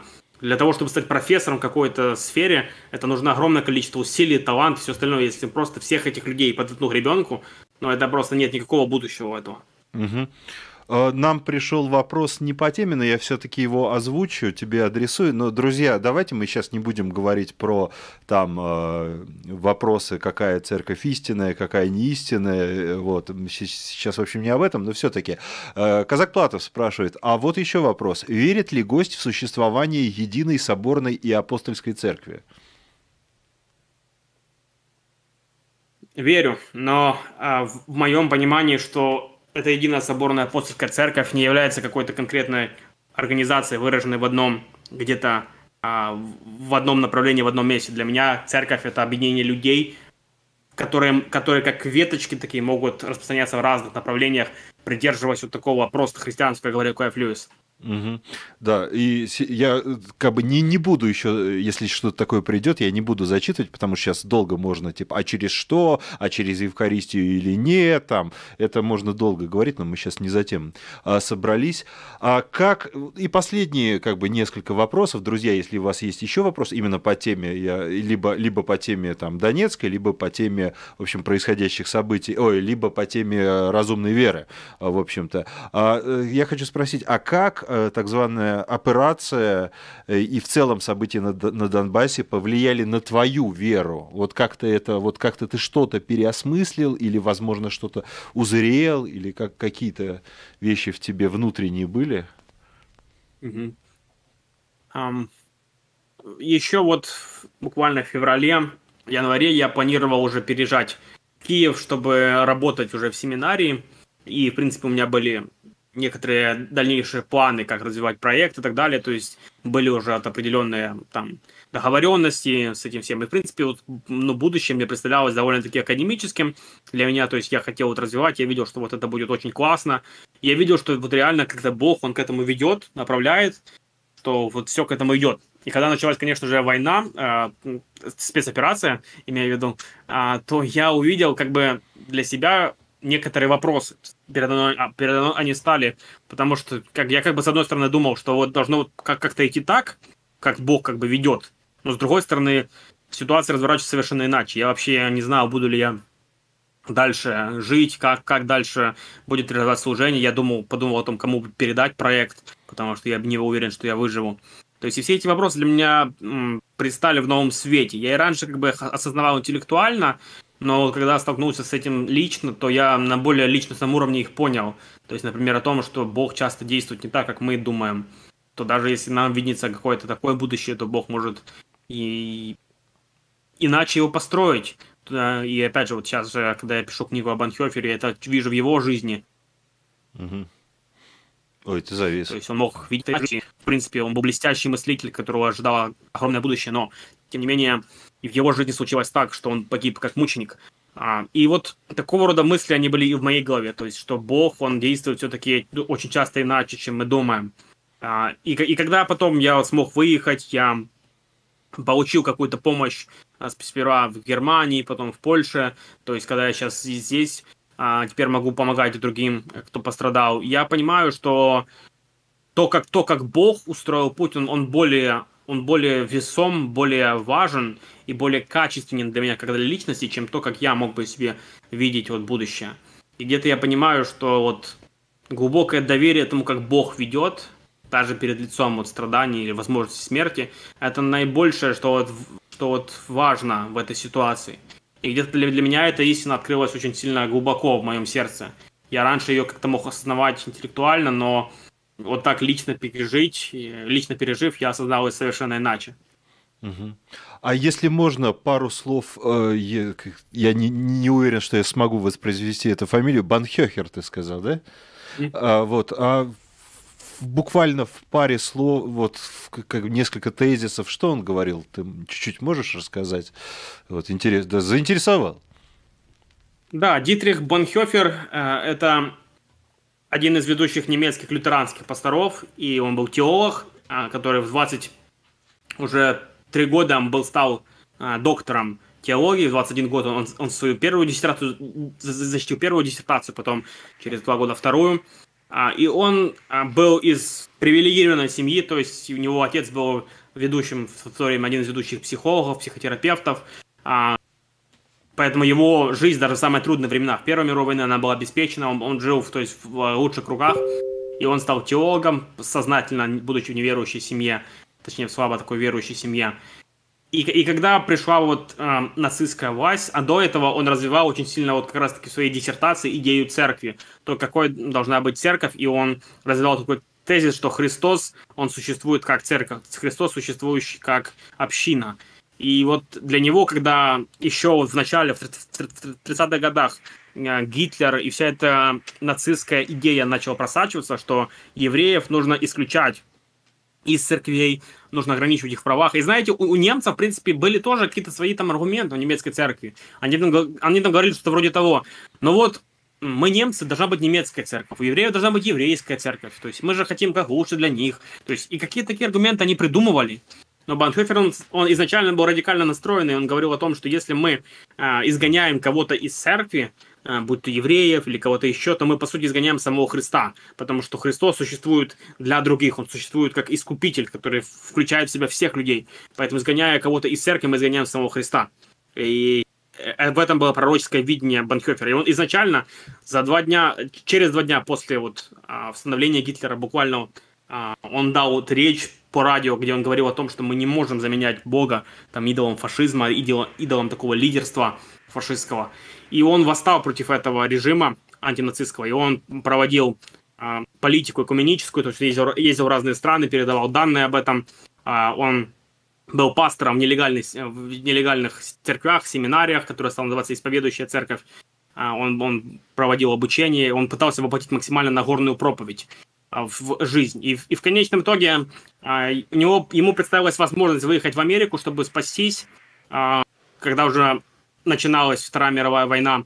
Он выехал, но через две недели он приехал обратно, потому что понял, что он хочет разделить страдания со своим народом, то есть он хочет продолжать служить пастором и через какое-то время его арестовали а, гестапо а, за то, что он помог перевести евреев а, в Швейцарию, от, оттуда, чтобы они сбежали. До этого он работал в контрразведке, а, и он работал как бы на фашистов, но по факту он работал двойным, двойным агентом.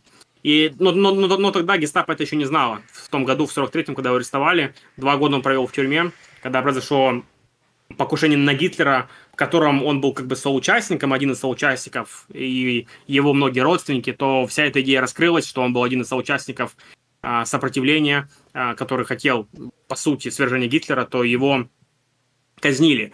А, причем популярная версия гласит, что его, что его э, казнили быстро, повесили, но, как говорят очевидцы, которые были в концлагере там, в Флоссенбюрге, что, вероятно всего, их пытали и варварски пытали перед тем, как повесить на такой крюк, который немного слегка касался земли, поэтому для того, чтобы умереть, тебе нужно очень долго мучиться в таком положении.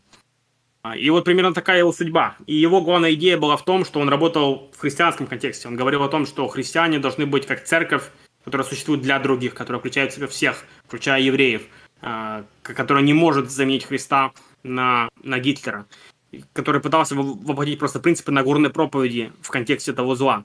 И какие-то идеи его могут звучать очень просто даже для нас, что это очевидно, что церковь должна себя включать всех. Но в том контексте когда это было, это было далеко не просто. И эти вещи не звучали революционно, потому что то богословие немецкое, оно, кстати, было чем-то похоже.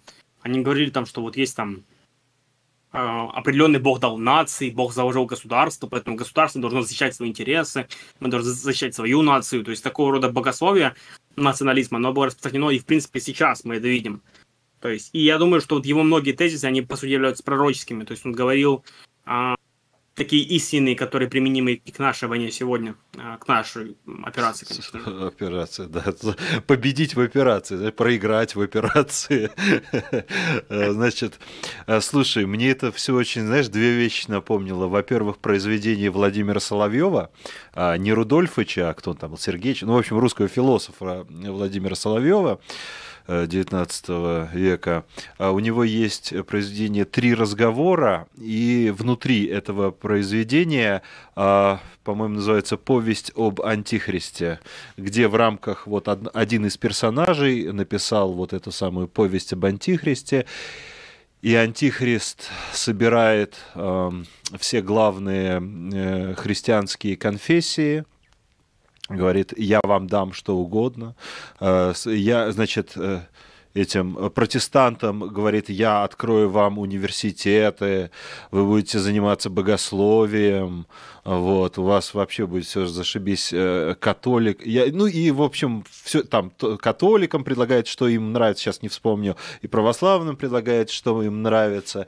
И там не, не все, ну там многие, конечно, клюют на эти речи Антихриста, но э, три представителя от католичества, протестантизма и православия, там первый, конечно же, Владимир Соловьев первым выдвинул православного э, епископа, по-моему, там епископ Иоанн, по-моему, звали его в произведении, кажется, и он... И, и он отвечает на вопрос Антихрист. Антихрист говорит к, э, к православным, а что вам дороже всего? Я вам это сделаю. Что вам дороже всего? А епископ Иоанн отвечает, а нам дороже всего Христос. Вот.